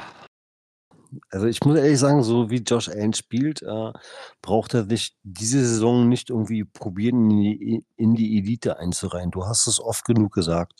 Er hat eigentlich, man redet ja immer von diesem, äh, ja, du hast deine, deine Safe Route, also wenn gar nichts mehr geht, nimmst du lieber die drei, drei, drei, vier Yards, die da gegeben werden. Die nimmt er nicht, dann nimmt er den First Down nicht. Dann nimmt er auch nicht die, die 15 Yards oder die, die 17 Yards dahinter. Nein, er nimmt äh, komischerweise irgendwie das Big Play auf Stefan Dix oder dann halt auch manchmal auf Gabe Davis. Ähm, dass er da einmal so dieses Big Play forcieren will, finde ich, wo es aber eigentlich gar nicht nötig ist. Und in dem Spiel muss ich ehrlich sagen, wenn ich mir von Cook die Stats so rein angucke, ich habe ein paar Runs von ihm gesehen, die sahen echt geil aus, frage ich mich, sorry, aber der, also da brauche ich jetzt nicht hinterfragen, warum der Offense-Koordinator direkt nach dem Spiel rausgeworfen wurde. Also ich weiß nicht, ob McDermott gar nichts mit den Offense-Plays zu tun hast, weil wenn du sowas mit im Spiel schon mitkriegst, also dass selbst der Head Coach das nicht das nicht auf die Ketten kriegt. Da haben wir gerade ein funktionierendes Laufspiel. Kriegen gerade mit, dass die Broncos unser Passing Game gut und gerne unterbinden können. Und da mache ich dann halt die Runs. Dann, dann lasse ich ihn laufen. Und dann gebe ich ihm den Ball. Und zur Not, Mensch, wenn Cook zu müde ist, hat man ja auch noch einen, einen Playoff Lenny, äh, glaube ich, schon auf der Bank zu sitzen. ähm, hätte man dem auch noch mal ein paar paar einfach paar, ich sage jetzt mal, paar Eishos gegeben oder was auch immer. Einfach einfach durch die Mitte, Kopf runter, mach mir drei Yards und dann gehe ich die nächsten fünf Yards auf auf Dalton Kincaid. Ähm, der ist gerade irgendwie so eigentlich für mich, finde ich, so die safe Bank, was Passing Game angeht. Ähm, dass man das dann ein bisschen mehr implementiert. Weiß ja nicht, was was die Verletzung von Dawson Knox, ob er Season Ending ist oder ob er wiederkommt.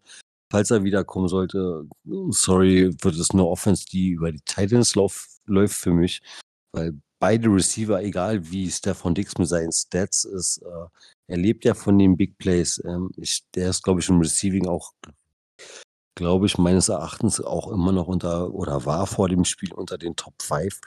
Ähm, aber keine Ahnung, der ruft das halt auch nur alle paar Spiele, also da finde ich auch keine Konstanz mehr. Und wenn lebt er ja davon, dass mal jeder dritte Hero Ball ankommt und dann halt auch anscheinend für so viele Yards ist, dass er von den Yards ja unter den Top 5 Receivern oder Top 10 Receivern ist. Ähm, sagt, mir, sagt mir eigentlich schon, dass in der Offense vieles schief läuft. Ich weiß nicht, inwiefern, ob er da wirklich die Diva ist. Ich habe mal gehört in einem Interview von einem Teamkollegen, dass äh, Stefan, Dix, Stefan Dix ein sehr emotionaler Mensch ist und ähm,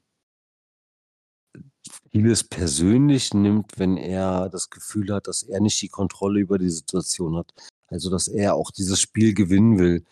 Ähm, ob das nicht einfach so von wegen egomäßig zu übergeordnet ist gegen zu dem Team, wo du dich eigentlich einordnest, um mitzumachen und dich nicht drüber stellst, um zu sagen, ich kann dir dieses Spiel, ich muss dir dieses Spiel jetzt gewinnen mit seinen Emotionen, die er da bringt. Äh, ich glaube, das ist dann manchmal auch so ein bisschen Fehler am Platz, weil er kriegt das nicht ganz so kompensiert und dann fliegt er ja auch schon mal das ein oder andere Tablet oder dann siehst du nur in der Kameraeinstellung, dass er seinen Quarterback anschreit und ähm, ja. Was, wie du selber schon gesagt hast, das hat er bei den Vikings schon gemacht. Das hat er letztes Jahr in den Playoffs gemacht. Ähm, ja. Ich hoffe allerdings, dass der neue Offense Coordinator, der da kommen sollte, oder Interims Offense Coordinator, ähm, dass er vielleicht die Zügel so ein bisschen in die Hand nimmt und vielleicht, dass wir mal eine Buffalo Bills Offense sehen, die, die ein solides Rushing Game haben und dann auch mal nicht der Quarterback ist wie dieses Jahr. Also, das finde ich auch mal, würde ich mal sehr interessant finden. Aber um, um das Ganze, Entschuldigung, um das Ganze jetzt abzuschließen, Stand jetzt, muss ich sagen, wir haben vor der Season, äh, in der Preview haben wir, haben wir es wirklich mehrmals gesagt, die Buffalo Bills sind das kompletteste Team, wenn du es dir anguckst. Und wo finden wir sie wieder? Im Mittelmaß. Also ich finde sie gerade nur grundsolides Mittelmaß. Und deswegen habe ich mich, um einen Take schon mal vorauszunehmen, bei dem Tippspiel echt schwer getan. Muss ich ehrlich sagen. Alleine schon wegen diesem Spiel. Ich habe mich schwer getan.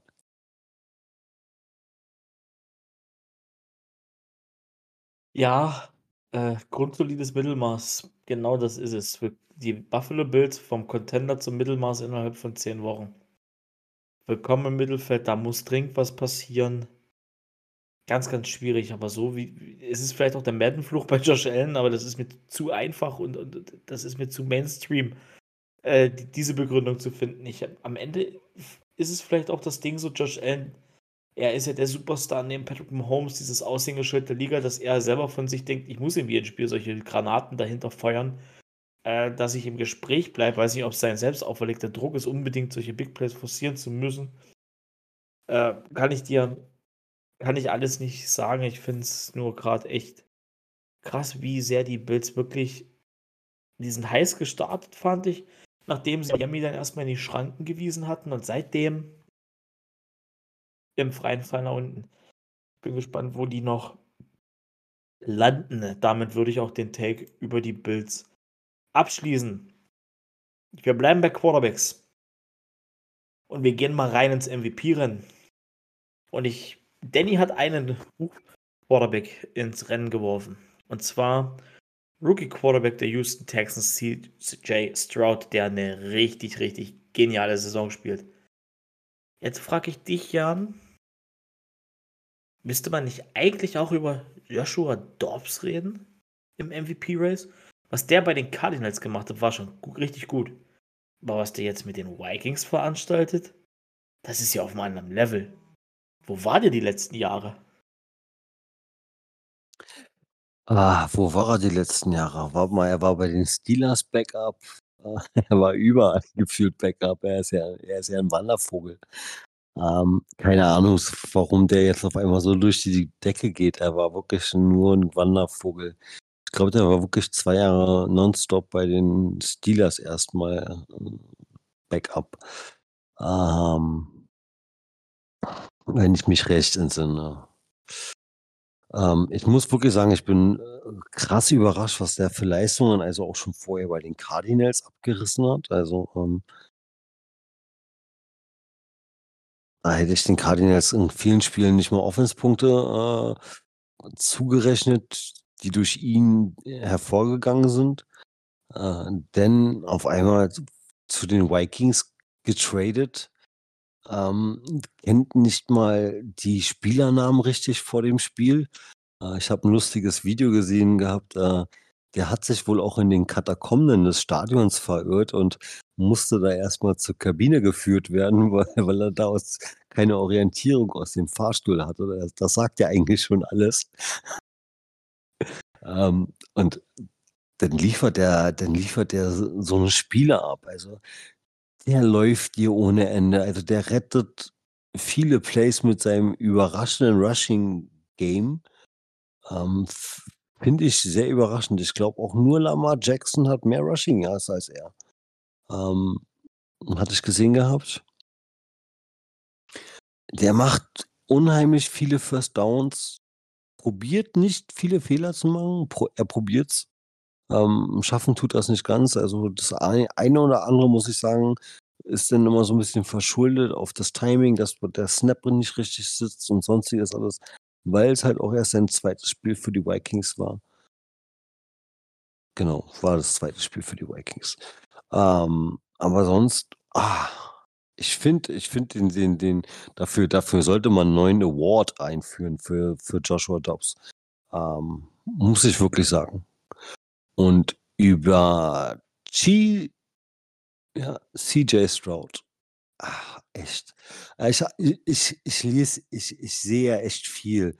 Ähm, wenn man sich so anguckt, äh, wer so die letzten Ohio Quarterbacks waren in der NFL, ähm, da hofft ja auch Ohio an sich, die Buckeyes und University hofft ja, dass dieser Fluch der, äh, Ohio State, äh, Quarterbacks mit Stroud gebrochen wird, der so ein bisschen auf ihnen liegt. Ähm dann hat er eine ach, bei dem merkst du auch richtig so, obwohl er die Interception wirft, obwohl gerade alles nicht so ganz funktioniert, ah kriegt man du siehst ihn nicht nervös, also der der der wirkt nie nervös und wir reden hier immer noch von einem Rookie. Der wirkt nicht nervös, geht aufs Feld Game Winning Drive wieder. Ah, und ich mir denke: „Alter, ey“ und, äh, wir reden hier eigentlich davon, er hat gegen Joe Cool gespielt. Also, man hat immer gedacht, Joe Burrow hat Eis in den Venen, aber CJ Stroud muss ja in der Fro Frozen Tundra, sage ich jetzt mal einfach so überspitzt, geboren worden sein, äh, so wie der spielt. Der wirkt abgebrüht, probiert wirklich nicht viele Fehler zu machen und diesmal hat er's nicht ganz geschafft. Da hat er jetzt meines Erachtens, glaube ich, zwei Interceptions geworfen. Ähm, muss ich sagen, ey, es ist immer noch ein Rookie. Ähm, vollkommen akzeptabel, aber er reißt es dir auf anderen Sachen wieder raus. Ähm, man muss dazu sagen, äh, die Houston Texans haben ohne Damon Pierce gespielt gehabt. Sie haben mit einem wahnsinnigen Singletary gespielt der jetzt auch mit diesem Spiel bei den Texans für mich immer noch so ein bisschen warum hatten der nicht bei den Bills eigentlich damals so funktioniert? Also er hat ein paar Mal funktioniert, aber dann auch wieder mit so Schattenseiten. Ähm, zeigt dir dann auch so ein super geiles Spiel. Und dann auch diese Harmonie, also ähm, the future, the future is, is bright, sagt man ja mal so schön bei, wenn man sich so diese ganzen jungen Spieler anguckt. Du hast Tank, Tank Dell, Tank, Tank Dell hast du da, dann hast du Nico Collins, der gerade nicht so in den Tritt kommt, der auch verletzt war. Dann hast du diesen Noah, Noah Brown, ähm, der noch sehr jung ist. Und dann hast du ja eigentlich auch noch einen Matchy, soweit ich weiß, ähm, der ein bisschen noch zurückfinden muss in seinem, in, in seinem zweiten Jahr eigentlich gefühlt, für mich in seinem Rookie-Jahr ist. Ähm, und wenn man sich so die Zukunft von den Texans anguckt, ey, die sind alle jung, die sind alle heiß. Ey, die wollen Erfolg haben und das, das spürst du den Texans gerade richtig an. Und da muss ich wirklich sagen, was der Head Coach da abliefert in, in, in, bei den Texans, erste Sahne. Erste Sahne dafür, dass er eigentlich ein defense-minded Head Coach ist. So eine abgebrühte, finde ich, abgebrühte, clevere, ne, spielende junge Offense zu haben. Es macht echt Spaß, sich die Games anzugucken und auch so die Highlights immer wieder anzugucken. Das, ey, ganz ehrlich. Und wenn der weiter, wenn der Junge weiter so spielt und weiter so performt, reden wir hier nicht nur von, von Rookie, von Rookie of the Year Award oder sonstiges. Dann kann man wirklich schon davon reden, wenn der weiter so solide spielt und wirklich probiert weiterhin noch so fehlerfrei zu machen, ähm, dass man dann auch über den MVP-Kandidat reden muss. Definitiv. Stehe ich ganz oben mit auf der Liste und sage, ja, ich bin dafür.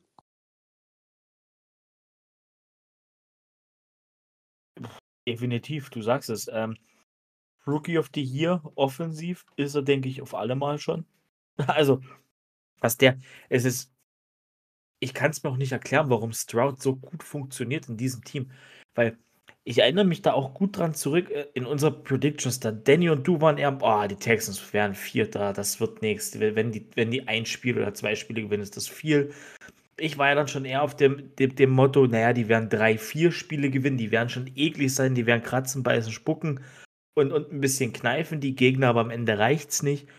Ja, aber dass die mit dem Team, du musst dir mal überlegen, der spielt, der hat phasenweise in dieser Saison hinter dem vierten Center gespielt. Der, der hat zu keiner Zeit, doch am ersten Spieltag, aber danach zu keiner Zeit die Starting Line komplett vor sich gehabt.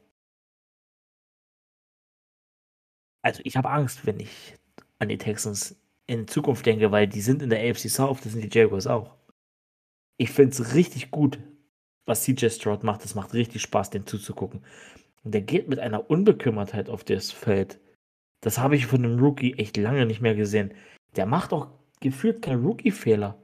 Da ist auch nicht so dieser Moment da, wo du dir denkst, oh, welcome to the NFL. So, den jeder Rookie hat, der war im Moment noch nicht da. Der dreht das Spiel gegen die Bengals. Weil die Bengals vielleicht zu schnell scoren am Ende. Und die Bengals, die gerade wieder heiß wurden, nachdem sie ja auch relativ langsam gestartet waren, ne? Ey, ich kann es mir nicht erklären, was da los ist. Also CJ Stroud macht einen Mega-Job, was, was der wie du sagtest, auch coaching-technisch da. Also wenn, wenn dort die Coaches nicht reihenweise Awards dieses Jahr offiziell von Assistant Coach of the Year und Coach of the Year bekommen, dann weiß ich auch nicht, was die NFL macht. Also das ist eine Top-Leistung, was die da abliefern. Es macht unglaublich Spaß zu sehen. Und das sage ich, obwohl ich, und jeder, der den Podcast länger hört, weiß, dass ich echt auf Kriegsfuß mit den Texten stehe, dass ich die eigentlich nicht ab kann. Aber das, was die da machen, würdigt mir den größten Respekt und die größte Anerkennung. Das sage ich als Jaguars-Fan. Respekt, Texans. Zu Joshua Dobbs noch kurz. Der Typ ist einfach erstmal total sympathisch. Das ist ein echtes Brain. Und ja, vielleicht ist das ja auch so eine Story, wie es letztes Jahr Geno Smith hingelegt hat. Der Geno Smith wurde ja Comeback-Player.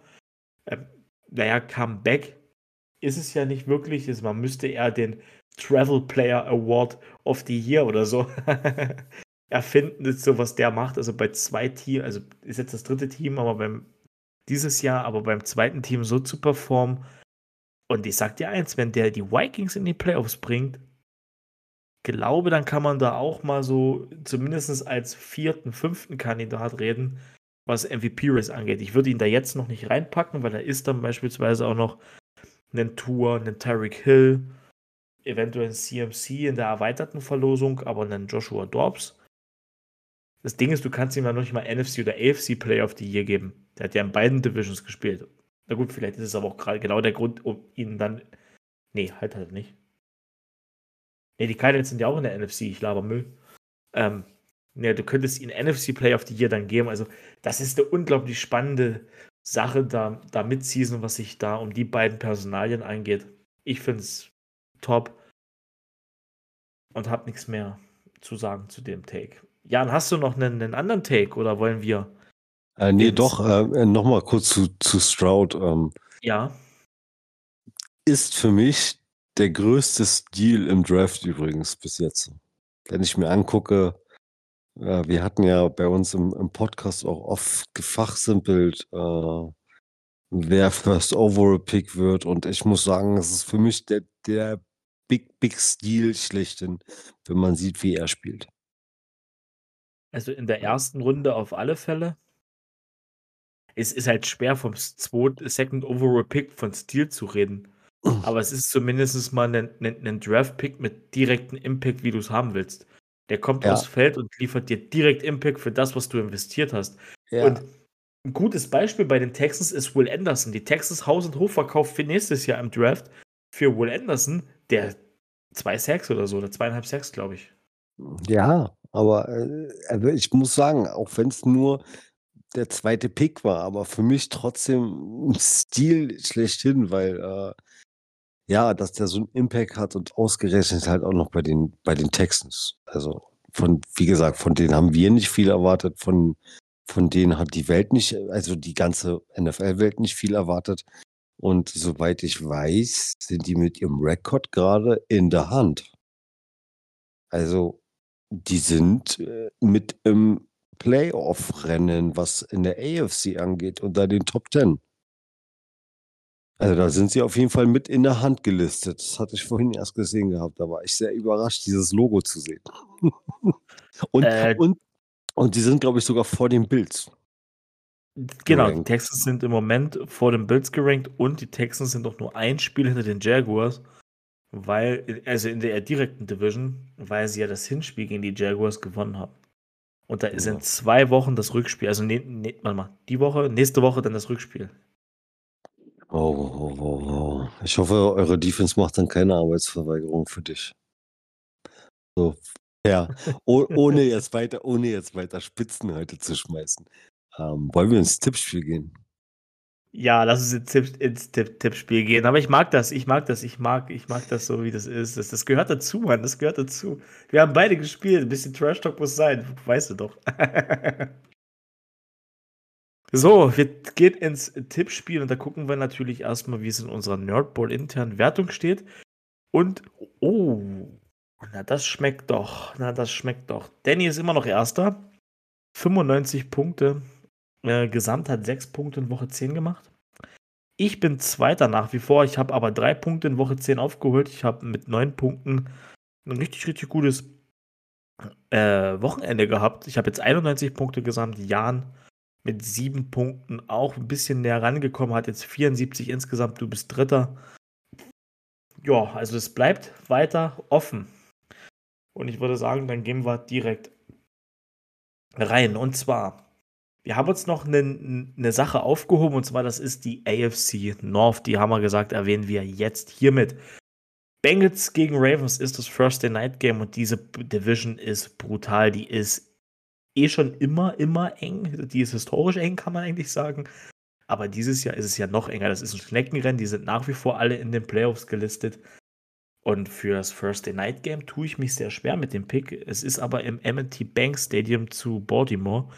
Und ich denke, dass da die Ravens den Vorteil haben, die werden auch ein bisschen mit Wut im Bauch spielen, weil sie gegen die Browns das Ding noch richtig weggeschmissen haben zum Schluss. Ähm, daher tippe ich in, in, einem sehr, sehr knappen Spiel. Das wird auch kein High-Scoring-Game, glaube ich ähm, auf die Baltimore Ravens und na, mal sehen, wie schnell wir jetzt hier durch sind. Dann stehe ich vielleicht morgen Nacht noch auf. Äh, ja, ich gehe definitiv mit dir, dass, dass die Ravens das Spiel so aus der Hand gegeben haben, obwohl sie ja vorher gut geführt haben. Äh, es war ja wirklich, dann hast du auf einmal so einen Kyle Hamilton Interception Touch schon letzte Woche gehabt. Äh, äh, es war schon nice und das Ding dann so kurzfristig aus der Hand zu geben, ah, schon bitter, aber gut, den Bengals ging es ja genauso, also von daher. Ähm, aber trotz allem, ich gehe mit den Ravens, weil ich die Defense einfach noch wesentlich stärker sehe und halt auch eine grundsolide Offense, die ja mit dem Heath Mitchell heißt er, mit dem, keine Ahnung, wie viel der Running Back diese Saison, der hat ja auch teilweise die Browns mit seinen Cuts, die Browns Defense mit seinen Cuts aussehen zu lassen, als wären sie nicht die Nummer 1 Overall Defense in jeder Statistik. Auf jeden Fall, du sagst es. So, das nächste Spiel können wir, denke ich, beide schnell machen. Es tut uns leid für alle Panthers-Fans, Cowboys, Panthers, bei Carolina, Cowboys. Da brauchen wir nicht drüber reden. Das ist ganz klar, Cowboys. Alles klar. So, nächstes AFC North-Duell. Und deswegen haben wir es uns aufgehoben, denn die AFC North, diese sehr, sehr enge Division, nimmt sich diese Woche Spiele gegenseitig weg. Das heißt, das Playoff-Picture wird denke ich, am Ende, also vor Thanksgiving, komplett anders aussehen am Ende dieses Spieltags. Steelers gegen die Browns in Cleveland. Boah, schwer, weil die Browns haben Dishon Watson verloren. Aber die Steelers Offense muss gegen die beste Defense dieser Liga spielen. Und das ist mein Tiebreaker. Ich denke, die Browns Defense findet einen Weg in einem sehr, sehr engen Spiel, den Steelers das Running Game wegzunehmen. Und Kenny Pickett allein denke ich nicht, dass er gegen diese Defense was machen kann. Cleveland gewinnt, es wird aber ähnlich wie das Baltimore-Spiel extrem eng. Es wird eng, es wird eine Defense-Schlacht und die Cleveland Browns schaffen das, was die Packers am Wochenende nicht geschafft haben, den One-Two-Punch auszuschalten, damit sie halt forcieren, dass Pickett das Spiel gewinnen muss für die Offense und das wird nicht funktionieren. Da bin ich ganz klar deiner Meinung, aber es wird halt wirklich so ein Low-Scoring-Game, weil mit PJ Walker jetzt als, als Backup-Quarterback hm, wird schwierig. Wird sehr schwierig für diese Offense. Ähm, gucken, wie, wie fit die Defense ist, ob Denzel Ward wiederkommt, ein wichtiger Faktor. Ähm, aber sonst ähm, muss ich ehrlich sagen, kann sich ja, kann, können sich die Cleveland Browns auf ihre D-Line gut verlassen und die werden das Spiel schon, schon richten. Alright. Nächstes Spiel. Oh, ich denke, das können wir auch schnell machen. Division Game in der NFC North. Chicago Bears gegen die Detroit Lions in Detroit. Ich sag, die Lions werden dieses Spiel gewinnen. Einzige Frage, die ich mir bei den Bears stelle, kommt Fields wieder, aber selbst dann es, sind die Bears meines Erachtens chancenlos. Ah ja, selbst wenn er wiederkommt. Ähm, Oh Gott, was die was die Detroit Lions da abgeliefert haben. Äh, Amonsa äh, Amon Russell Brown hat ja auch wieder sein wieder ein Spiel über 100 Yards gemacht. Ich glaube, das hat das sechste Game, also hat sogar mehr 100 Yards Spiel als Tyreek Hill dieses Jahr bis jetzt, jetzt gehabt. Ähm, ach, es ist unglaublich, was, was die Lions da gerade abliefern. Äh, dachte eigentlich, dass sie gegen die Chargers schlecht aussehen. Und bei Fields ist das immer so eine Sache, der fängt immer die erste Trainingseinheit limitiert, versuchen sie ihn einzubauen ins Training, aber ganz fit ist er dann doch nicht immer anscheinend. Muss man gucken, was jetzt die, die Statistiker sagen. Äh, ich habe mich ja letzte Woche ein bisschen, war lustig, ich hatte zu Danny gesagt gehabt, da ich glaube, äh, Fields spielt, weil bei mir in Fantasy wurde Bagent wurde genullt und genau nach dem Spiel war, haben sie seine Punkte wieder hochgesetzt und dann hatte ich das aber auch gelesen gehabt, äh, also nach unserer Podcast-Folge, dass Fields definitiv noch raus ist. Ähm, es ist halt Woche zu Woche, aber selbst wenn er wiederkommt, glaube ich, nicht gegen Detroit wird er nicht bestehen. All right. So, nächstes Spiel ist sehr, sehr interessantes Spiel, finde ich, äh, vom eigentlich Teams, wo wir am Anfang des Jahres gedacht haben, boah, Not gegen Irland. Cardinals, nee, oh, halt, sorry, ich habe eins übersprungen. Moment. Vergesst, was ich gesagt habe. Nächstes Spiel: Chargers gegen die Packers in Lambeau Field. Ja, schwierig, ne? Es tut, tut mir, tut mir leid, Jungs, aber ich muss auf die Chargers setzen. Ich glaube nicht, dass die Packers das irgendwie überleben. Also nicht nach dem Pittsburgh-Spiel und was ich da in den Highlights gesehen habe, was wir vorhin besprochen haben. Kurz schmerzlos zu machen, ich bin deiner Meinung her. Ich bin wirklich Alles. deiner Meinung. Also ich glaube nicht, dass wir was gegen, gegen die Offense aussetzen können. Und die Defense, jetzt bis aus den Ausreißer, den sie mit den Lions hatten, sind ja auch teilweise sehr relativ eher stark wieder. Das wird ein sehr schweres Game. Es wird auch schwer anzuschauen zu sein. Alles klar. Das glaube ich auch. Also das Game wird, glaube ich, kein Zuckerschlecken für jeden Packers-Fan. Ähm, so, jetzt Not gegen Elend. Am Anfang der Saison hätten es alle gedacht. Cardinals mit Kyler Murray, der zurück ist gegen die Houston Texans in Houston. Und ich sag, da kann Kyler Murray machen, was er will und rumrennen da hinten, wie er will. CJ Stroud wird auch die Cardinals schlagen. Jan, wie siehst du's? Houston, we have not a problem. Ähm, ja. ähm, ja, nein, ich gehe mit dir. Ähm, Stroud. Äh, ah. Ich habe ja die, die ersten Spielzüge von, von, von, von Kyler gesehen und muss ehrlich sagen, ich fand es lustig. Er hat wohl wieder vergessen, dass er kleiner ist als seine O-Liner ähm, und hatte Probleme über die O-Liner zu schauen gefühlt.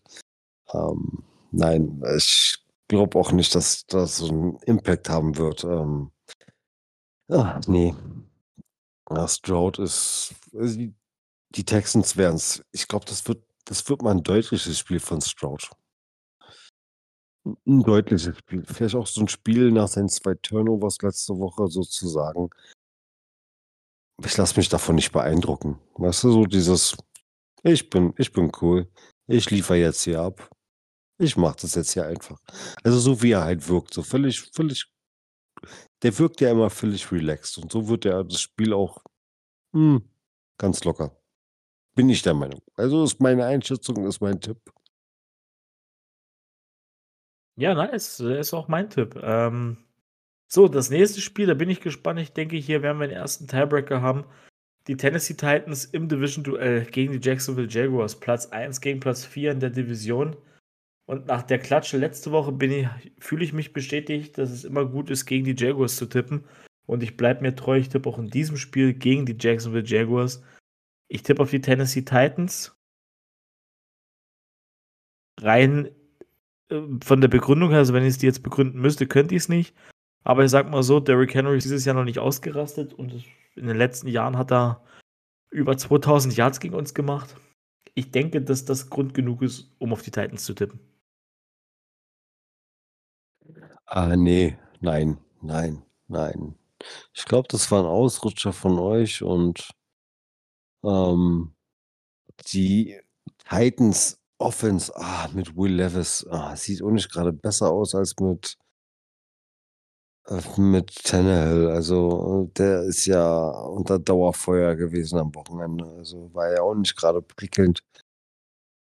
Und wie du schon sagst, Henry ist noch nicht ausgerastet. Ja, es wird mal wieder Zeit, dass er ausflippt, aber mm, nee, nein. Ich glaube, die Jacksonville Jaguars werden das Spiel gewinnen, weil sie sich halt sich zeigen wollen und den anderen zeigen wollen.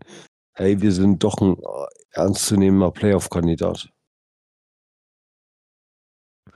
Alles klar. Dann haben wir es.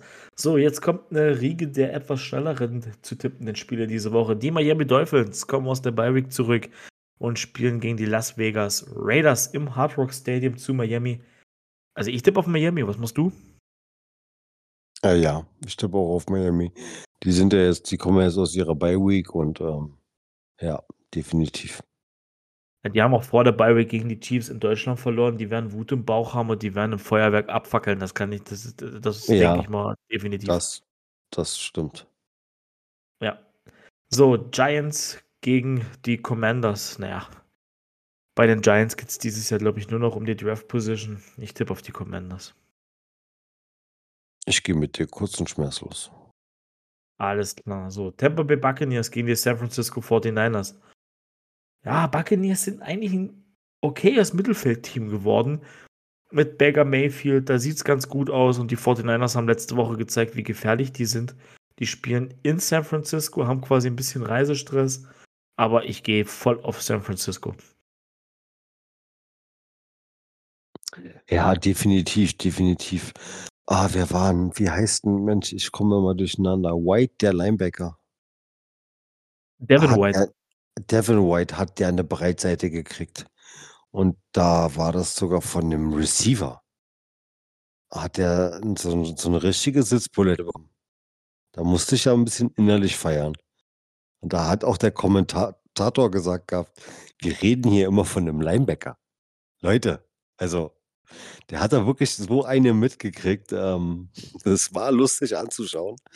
Ähm, ja, das Running Game vor allen Dingen mit, mit, mit White ähm, funktioniert immer besser. Also der Junge rastet ja auch gerade förmlich aus bei den Buccaneers. Und May, Baker Mayfield, der sieht grundsolide aus. Also ich hätte das nicht erwartet, dass der bei den Buccaneers so aussieht. Evans findet langsam wieder ein bisschen zurück. Also gut zurück, solide. Ich muss auch sagen, meine Prediction, die ich vor der Season gemacht habe mit Baker Mayfield, wird er keine 1000 Yard Season machen. Ähm, das wird er dieses Jahr wieder schaffen. Also definitiv. Aber trotz allem, ich, oh, also wie gesagt, ich habe mir das Highlight-Tape von den 49ers gegen die Jaguars zweimal genauer angeschaut.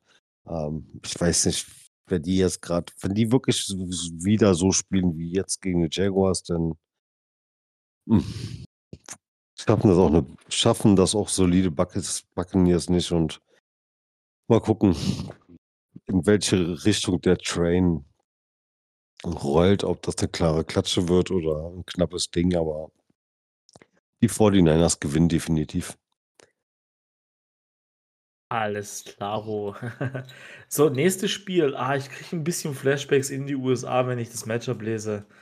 New York Jets gegen die Buffalo Bills. Ich war damals in Miami und habe das Night Game geguckt. Das gehört jetzt hier nicht hin. Aber es ist schwer zu tippen. Das haben wir schon, hast du ja vorhin schon gesagt, du tust dich, denke ich, nach wie vor auch schwer. Ich auch. Ich habe halt wirklich diese Offense-Leistung gegen die Defense, also Offense-Builds gegen die Defense der Jets im, im Kopf und irgendwas sagt mir, dass die Jets wieder einen Weg finden, das Spiel extrem eng zu halten. Also gerade die Defense der, der Jets, die Spiele, die die beiden Teams gegeneinander haben, sind sowieso immer eng, weil es Division-Kontrahenten sind, weil die sich eh jedes Jahr zweimal sehen. Und die Offense der Jets ist extrem suspekt. Allerdings fehlen Playmaker der in der Defense bei den Buffalo Bills mit Matt Milano und Tredavious White. Ich tippe auf die Jets. Auswärtssieg in Buffalo und damit haben sie die Bills dieses Jahr gesweept. Ach, du bist mutig. Ähm, ich könnte mir das gerade vorstellen. Ich habe mich ja genauso schwer getan. Ähm, ich glaube, die Bills zeigen uns aber den Effekt, den man hat, wenn man einen Coordinator oder egal, irgendwie einen Coach äh, feuert und ähm, hoffe ich, dass die Offense mal ein bisschen eine Schippe drauflegt. Äh, was ich mir allerdings wünsche, dass Stefan Dix eliminiert, so richtig eliminiert. Ähm, hätte er jetzt auch mal verdient, langsam. Ähm, nichtsdestotrotz wünsche ich mir auch, dass die Buffalo Bills daran anknüpfen, was sie gezeigt haben, dass sie auf einmal laufen können. Und mit dem neuen Interims oder wen auch immer, wer als Koordinator kommen sollte, ähm, so ein bisschen mehr auf das Hero-Game verzichten und einfach mal so ein bisschen Basic wieder reinbringen in diese Offense. Einfach mal, egal wie lange wir brauchen, über dieses Feld marschieren. Und Hauptsache, wir punkten am Ende. Und nicht gleich, ey, zwei Plays und ey, komm, wir können das Big Play machen. 80 Yards, das schon. Juhu. Ah, Interception, okay. Ähm, ja. Aber ich tippe, es wird ein knappes Game. Es wird ein knappes Game mit entweder viel Goal oder wirklich nur ein, zwei Punkten Unterschied, was die Buffalo Bills gewinnen werden. Alles klar, dann lass uns zum nächsten Spiel kommen. Und zwar die Seattle Seahawks im Division-Duell gegen die LA Rams in LA.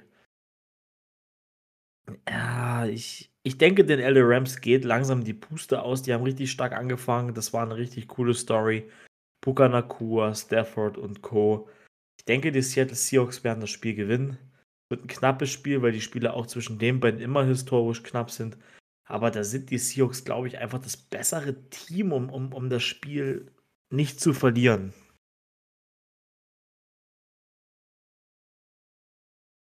Ja, da gehe ich mit dir.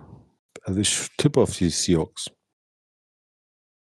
Alles klar, dann zum nächsten Spiel. Ah, es ist auch ein sehr schweres Spiel, weil die Minnesota Vikings in Denver bei den Broncos spielen. War natürlich nicht schwer. Soll ich dir die Entscheidung abnehmen oder dir kurz helfen? Ja, Äh, sag doch sie, erstmal deine sie, Begründung. sie spielen in Mile High. Sie, Ja. sp sie spielen gegen einen, einen stark, sehr starken aufspielenden Defense End, gegen Hunter. Äh, aber wiederum hat Russell Wilson gezeigt, dass er in dem Spiel gegen die Bills wieder so ein bisschen seine Magie hatte und äh, mich kriegt hier heute keiner. Äh, ich glaube, die Denver Broncos werden das Spiel gewinnen. Okay. Ich habe mich gerade, ich habe gerade noch mal so ein bisschen überlegt mit Sean Payton, System greift, Offense greift, Defense ist sowieso gut bei den Broncos. Und dann habe ich die, die Vikings, wo man immer noch nicht weiß, was mit Justin Jefferson ist, ob der wiederkommt oder nicht. Er ist ja im 21-Tage-Raster jetzt, wo sie ihn aktivieren müssen. Äh, es sei denn, sie sagen, nee, er kann nicht, er ist die ganze Saison raus. Das glaube ich aber nicht. Ich denke, die Vikings gewinnen das. Weil mit Dobbs, da geht was bei den Vikings. Ich denke, die Vikings gewinnen dieses Spiel. Und damit kommen wir zum letzten Spiel und es ist das Spiel der Regular Season, zumindest auf dem Papier. Es ist das Rematch des letztjährigen Super Bowls. Die Philadelphia Eagles gegen die Kansas City Chiefs. In Kansas City bei den Chiefs. Und ich sag dir ganz ehrlich, die Eagles und die, die äh, Chiefs in der Bye Week, die werden beide sich aufeinander vorbereitet haben, aber die Chiefs haben ein Problem. Sie haben keine Receiver außer Travis Kelsey. Und die Eagles haben mit AJ Brown, Devonta Smith, Julio Jones, ja, auch wenn der nur 4, 5 Targets kriegt im Spiel, und der Defense der Eagles und Jalen Hurts und Co. definitiv die besseren Karten. Ich tippe auf die Philadelphia Eagles, so wie ich es schon im Super Bowl gemacht habe. Und ich hoffe nicht, dass ich mich das zweite Mal anscheiße bei dem Matchup. Eagles Auswärtssieg. Du hast gerade alles gesagt. An jeden Grund genannt, den ich nennen wollte. Nein, ich, ich, ich gehe mit den Eagles genauso wie du, weil äh, ich glaube nicht, dass äh, die hatten zwar ihre Bye Week, dafür hatten die Chiefs einen längeren Heimweg. Ähm, nein, und du sagst es schon, sie haben keinen Receiver, sie haben nur Kelsey. Äh, Pacheco, der funktioniert, das war es dann aber auch schon als Rushing Game. Ähm, nein, das, das reicht nicht für die Eagles. Ich glaube, das wird zu hart. Ähm, wird aber trotzdem ein sehr interessantes Monday Night Game. Sehr interessantes. Ich habe Spätdienst zum Glück die Woche und ich werde es mir auf jeden Fall angucken. Ich bin neidisch auf dich. Ich werde es mir nicht angucken können, außer im Real Life. Dann gemütlich Dienstagabend hier auf der Couch, aber das Spiel gucke ich mir im Real Life an, wenn es nur die 40 Minuten sind. Ja, und damit sind wir durch für heute. Damit haben wir die Folge im Kasten. Und nächste Woche ist es ja schon soweit. Da sehen wir uns endlich nach langer Zeit wieder. Ich weiß gar nicht, wann wir uns das letzte Mal gesehen haben. Ich glaube, es war beim Super Bowl. Oder ist es noch länger her? Ich weiß es gar nicht.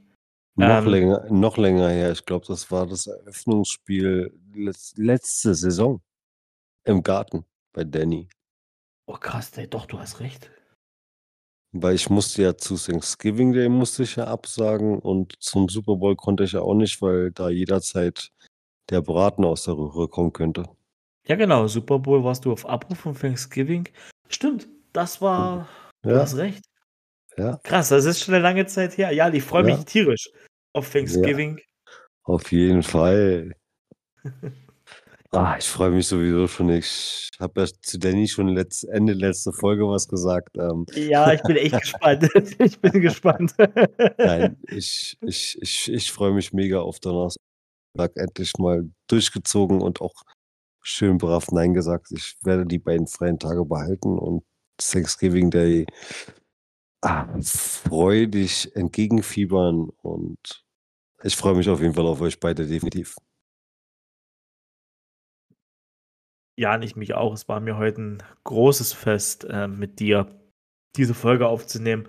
Ich freue mich tierisch, wenn wir uns nächste Woche wiedersehen. Nächste Woche die Folge. Es wird eine geben vor Thanksgiving. Ich werde ab Mittwochabend, Nachmittag bei Danny sein. Ihr dürft gespannt sein, wie die Folge kommt, wann die Folge kommt. Weil ich glaube, wir wissen es selber noch nicht. Egal wie. Genießt erstmal Woche 10. Da sind ein paar geile Matchups dabei. All euren Teams maximale Erfolge. Und damit hat Jan die berühmten letzten Worte. Ich bin raus. Haut rein, bleibt gesund. Ciao, ciao. Per, es war mir eine Freude. Wie gesagt, ich freue mich auf Thanksgiving Day. Und ähm, Leute, wir haben es jetzt schon 23 Uhr. Der Wecker klingelt in fünf Stunden. Ich wünsche euch ein wunderschönes Footballwochenende. Genießt es. Und ja, bis zum nächsten Mal.